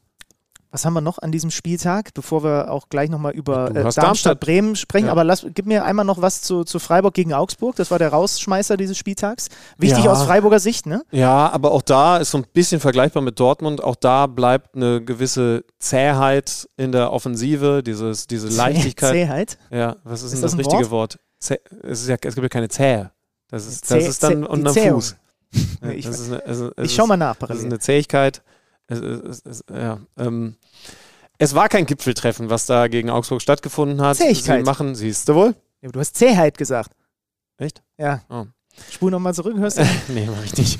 Äh, Elfmeter-Tor, Eckentor, schöner Kopfball von Lienhardt. That's enough for the moment. Und wenn du dir die Ergebnisse so holst, dann ist alles gut. Aber Christian Streich war auch anzuhören, dass er im Moment von dem, was mit Ball vor allen Dingen passiert, noch nicht so komplett überzeugt ist. Darmstadt schlägt Bremen 4 zu 2. Ähm, ich habe das ja zusammen mit Benny Laut und Lukas Schömüller gemacht. Wir haben im Vorlauf viel über die Darmstädter Defensivanfälligkeit gesprochen, äh, dass da überhaupt nichts zusammengeht, zu viele individuelle Fehler und äh, eine, eine wuselige Bremer Offensive. Duxch war auf der Kippe, aber konnte spielen und man hatte so ein bisschen den Spielfilm sich eigentlich so halb hingelegt. Naja, das könnte ja gut zusammenpassen. Die Offensiven sind gerade irgendwie gut drauf bei den Bremern und die Darmstädter kriegen mit jedem Fehler, den sie machen, sofort ein Gegentor. Und dann kommen die da raus, so wie Thorsten Dieberknecht das angesprochen hatte. Das fand fand ich hochgradig interessant. Er hat gesagt, wir müssen ein bisschen unseren Ansatz verändern. Wir müssen aktiver werden, weil wir gemerkt haben, wenn wir zu sehr uns aufs Verteidigen beschränken, dann fehlt irgendwann bei einem mal 5% Konzentration und schon klingelt's. Und diese Aktivität war in der ersten Halbzeit von Beginn an da. Da hilft es natürlich auch extrem, wenn du früh in Führung gehst. Sie hatten äh, vor dem Spiel einen kurzfristigen Ausfall noch in der Startelf. Da ist Nürnberger reingerutscht und das hat sich als sehr gut herausgestellt für die äh, Darmstädter. Er spielt den vorletzten Pass beim 1 zu 0 von Bader mit No-Look. Guckt in die Mitte und spielt ihn mit dem Außenriss in die Tiefe auf Melem. Der alte Lincoln-Pass. Genau, und so oh, fangen. Da fällt mir übrigens gleich noch was ein. Ja. Und so fangen, wir, wir haben hier noch, wir haben noch die Bolzplatz-Thematik, aber ganz dick auf der, auf der Agenda. Und dann Skarke äh, macht das 2 zu 0, auch da Nürnberger, der den Pass spielt. Und dann, genau das ist das Szenario, wo die Bremer auf der Pressekonferenz so ein bisschen vorgewarnt hatten, Clemens Fritz und Ole Werner. Wenn du von Beginn an so, so ein bisschen lax bist und am Bölle merken sie, oh, hier, hier geht was. Dann schwappt auch von den Rängen, wenn dann auch die, wenn das Spiel entsprechend läuft, auch sowas über. Und das ist in dem Moment passiert bei den Darmstädtern. So, und äh, ja, dann brauchten sie trotzdem am Ende wieder vier Tore, um das Spiel zu gewinnen, weil die Bremer eben dann hinten raus, äh, Melem 3-0, Kempe 4-0 durch Demont und Velkovic nochmal rankommen. Aber äh, es ist äh, trotzdem extrem wichtig erstmal gewesen, aus Darmstädter Sicht zu sehen, okay, wir können uns auch mal, wie schon die, in der ersten Halbzeit in Gladbach, in so einen kleinen Rausch spielen und wir kriegen das Spiel anders als gegen Gladbach dann aber auch über die Ziellinie. Und jetzt müssen wir plötzlich eher darüber sprechen, dass der SV Werder Bremen zum dritten Mal in dieser Saison vier Gegentore kassiert, letzte Saison schon die viertschlechteste Abwehr der Liga war, dort nicht nachgebessert hat, mit einer Dreierkette spielt, aber eigentlich gar nicht genug Personal als Innenverteidiger hat. Okay, groß, äh, kann vielleicht beides spielen, aber sieht bei dem einen Gegentor auch nicht so wahnsinnig gut aus.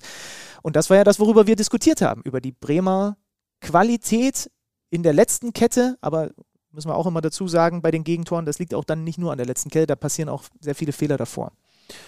Wenn du dir die Tabelle anschaust, finde ich, fällt im Moment extrem leicht Bewertungen ähm, so zumindest mal bis zu einer gewissen oberflächlichen Grenze abzuschließen. Bis zu Tabellenposition 7 kann man sagen, das passt alles. Das ist genau die Position, auf der der VfL Wolfsburg im Moment steht. Ja, bei Dortmund haben wir ja nun gerade ein bisschen ausführlicher drüber gesprochen, aber das ist alles irgendwie im Soll. Spielerisch kann man drüber diskutieren, aber absolut alles im Soll. Dann ist Freiburg, finde ich, die In-Between-Mannschaft, wo man eben sagt, äh, sind zehn Punkte aus sechs Spielen mittlerweile nicht vielleicht sogar zu wenig für den Anspruch der Freiburger. Ja, aber irgendwie ist es auch nicht schlecht. Das ist die einzige Mannschaft, bei der ich so sage, hm, schwierig. Und alles drunter ist, bis auf eine einzige Ausnahme, eigentlich zu wenig. Ja. Und diese Ausnahme ist Heidenheim, weil sieben Punkte aus sechs Spielen nach diesem so wichtigen Total. Dreier absolut, absolut okay. So, und Darmstadt jetzt immerhin mit dem ganz wichtigen ersten Dreier, aber klar, da ist man trotzdem unten drin. Man weiß, das wird auch bis zum Ende der Saison so sein. Ich finde, es ist eine, eine sehr, sehr leichte Aufteilung im Moment. Ich fürchte aber, es wird sich auch schnell wieder verschieben. Glaube ich auch. Kommen wir gehen mal rein in die Bolzplatz-Thematik, oder? Wir haben, ja. wir haben ja letzte Woche dazu aufgerufen und es haben so viele Leute mitgemacht, sowohl über die Funktion, wenn ihr bei Spotify hört, haben wir ja immer mittlerweile diese interaktiven Elemente. Äh, da habe ich hier ein bisschen was aus meiner Liste, aber ich habe mir auch, ich habe auch so viele Nachrichten bekommen, äh, was sind die schönsten Sachen, die du bekommen hast? Ich ja, wir wissen die Leute Bescheid, weil ähm, klar, wir, wir, wir setzen jetzt einfach voraus, dass ihr alle Folgen ja, intensiv recht. hört. Aber, aber falls ihr jetzt gerade sagt, Bolzplatz-Thematik, was will dieser Mann, der die, diese höhere Stimme hat? Ey. Das ist Benny Zander und Benny Zander wollte damit noch einmal Ey. sagen, dass wir in der vergangenen Woche darauf gekommen sind, dass es ja besondere Momente gab. Ich habe von dem JJ Okocha-Trick erzählt. Äh, da übrigens nochmal Danke an Julian Franzke, der uns nochmal den Bericht gegeben hat, wie das damals tatsächlich beschrieben wurde, dieses über, die, über den eigenen Körper schnellen lassen mit der Hacke und über den Gegner Wahnsinn. Und du hast von dieser Konferenz damals mit dem Fjordhoft-Übersteiger also gesprochen. Also Fußball-Liebhaber-Momente, die uns für den Sport begeistert haben und darüber kamen wir dann, was ne, haben die, wir auf dem Bolzplatz Genau, Dinge, die man nachgemacht hat. Ne? Also ich habe ja nicht die Konferenz nachgemacht, sondern die Schollfreistöße. Ich hätte es dir zugetraut. ich hätte es dir zugetraut. Dieser Lincoln No-Look-Pass wurde bei mir zum Beispiel auch genannt. Oder hier von, von äh, Benedikt, der, der schreibt, ey, seit 2006 habe ich oft im Garten gestanden und an der Garagenwand die rechte obere Ecke anvisiert, um das Tor von Lahm gegen Costa Rica nach nachzuspielen. So, das, das war zum Beispiel eine ja. Sache, aber es gab so viel mehr, danke dafür. Es gab die, die meisten Nennungen waren Ronaldinhos Elastico, glaube ich. Ähm, und der, der, die Sidan-Drehung, die kamen extrem oft. Dein Lieb Lieblings- äh, Dennis Bergkamp kam auch relativ mhm. häufig, weil der auch so Bewegungen hatte, die man dann gerne nachmacht. Lewandowskis Elfmeter-Anlauf äh, mit dem Zusatz stundenlang geübt. Mittlerweile klappt es. Das finde ich irgendwie auch ganz gut. Ja, aber ich fand auch ein paar exotische sehr, sehr schön. Also, der äh, Dudek-Hampelmann aus dem Elfmeterschießen ja, ja. 2005, hast du ihn auch bekommen? Ja.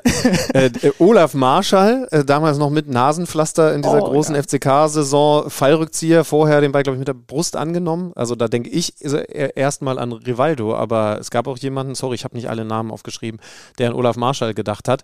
Und äh, es ging bis zum, äh, das finde ich dann schon diskutabel, bis zum Fausten im gegnerischen 16er von Oliver Kahn. Erinnerst du dich dran? Gegen war denn das? Äh, also als er den Ball der Nachspielzeit noch ja, ja. ins gegnerische Tor gefaust hat und dafür, glaube ich, noch vom Platz geflogen ist. Ne?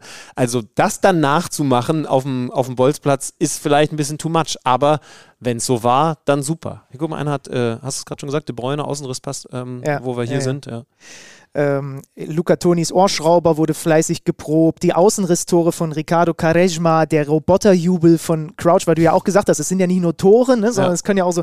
Und David Beckham, also zum Beispiel hier von Christian auf Spotify geschrieben, kam auch extrem oft äh, David Beckham, die Freistöße und die Flankentechnik von ihm. Also ihr könnt euch einfach mal unter der letzten Folge bei Spotify so ein bisschen auch durchscrollen. Wir haben da relativ viele der Antworten dann auch äh, hochgeladen. Ja, also du morgen Interviews. Genau. Sagst dann, welche Fragen du übergelassen hast, damit ich, Marco Rose und äh, ja, Rufen Schröder wird äh, dahingehend ah, ja. tatsächlich auch spannend. Ich mache auch äh, am, Pep morgen. Am Mittwoch. Oh, echt? Ja, ja. Pep und äh, wer war der Spieler nochmal? Ähm, äh, Ruben Dias. Ruben Dias. Ja. Ja, Den Mann, den bin ich auf ich Spanisch gespannt. Ja. Portugiesisch. ja, aber ich weiß, dass du kein Portugiesisch sprichst und ich traue ihm eher Spanisch zu als dir Portugiesisch. Spanisch, sind wir ehrlich, spreche ich lange auch nicht mehr so wirklich. Naja, ach Schlindmann, du, Ja, dann schlendern wir jetzt hier noch einmal durch, durchs Outlet. ja, durch ein durch ein Levi's, äh, Vans, Marco Vans. Polo, Vans Outlet Store, was es gibt ja so viele tolle Marken, ist der Wahnsinn. Nicht nur hier, äh, auch in vielen anderen tollen Outlet Stores. Leute, Outlet Stores. Macht das mal gut. Das war Kicker Meets the Zone für diese Woche. Wir hören uns kommende Folge gerne, wenn ihr mögt, wieder. Und Ja. wenn ihr nicht mögt, dann hört ihr trotzdem. Ja, ich wäre dafür. Tschüss. Kicker meets the Zone, der Fußball-Podcast. Präsentiert von Tipico Sportwetten mit Alex Schlüter und Benny Zander.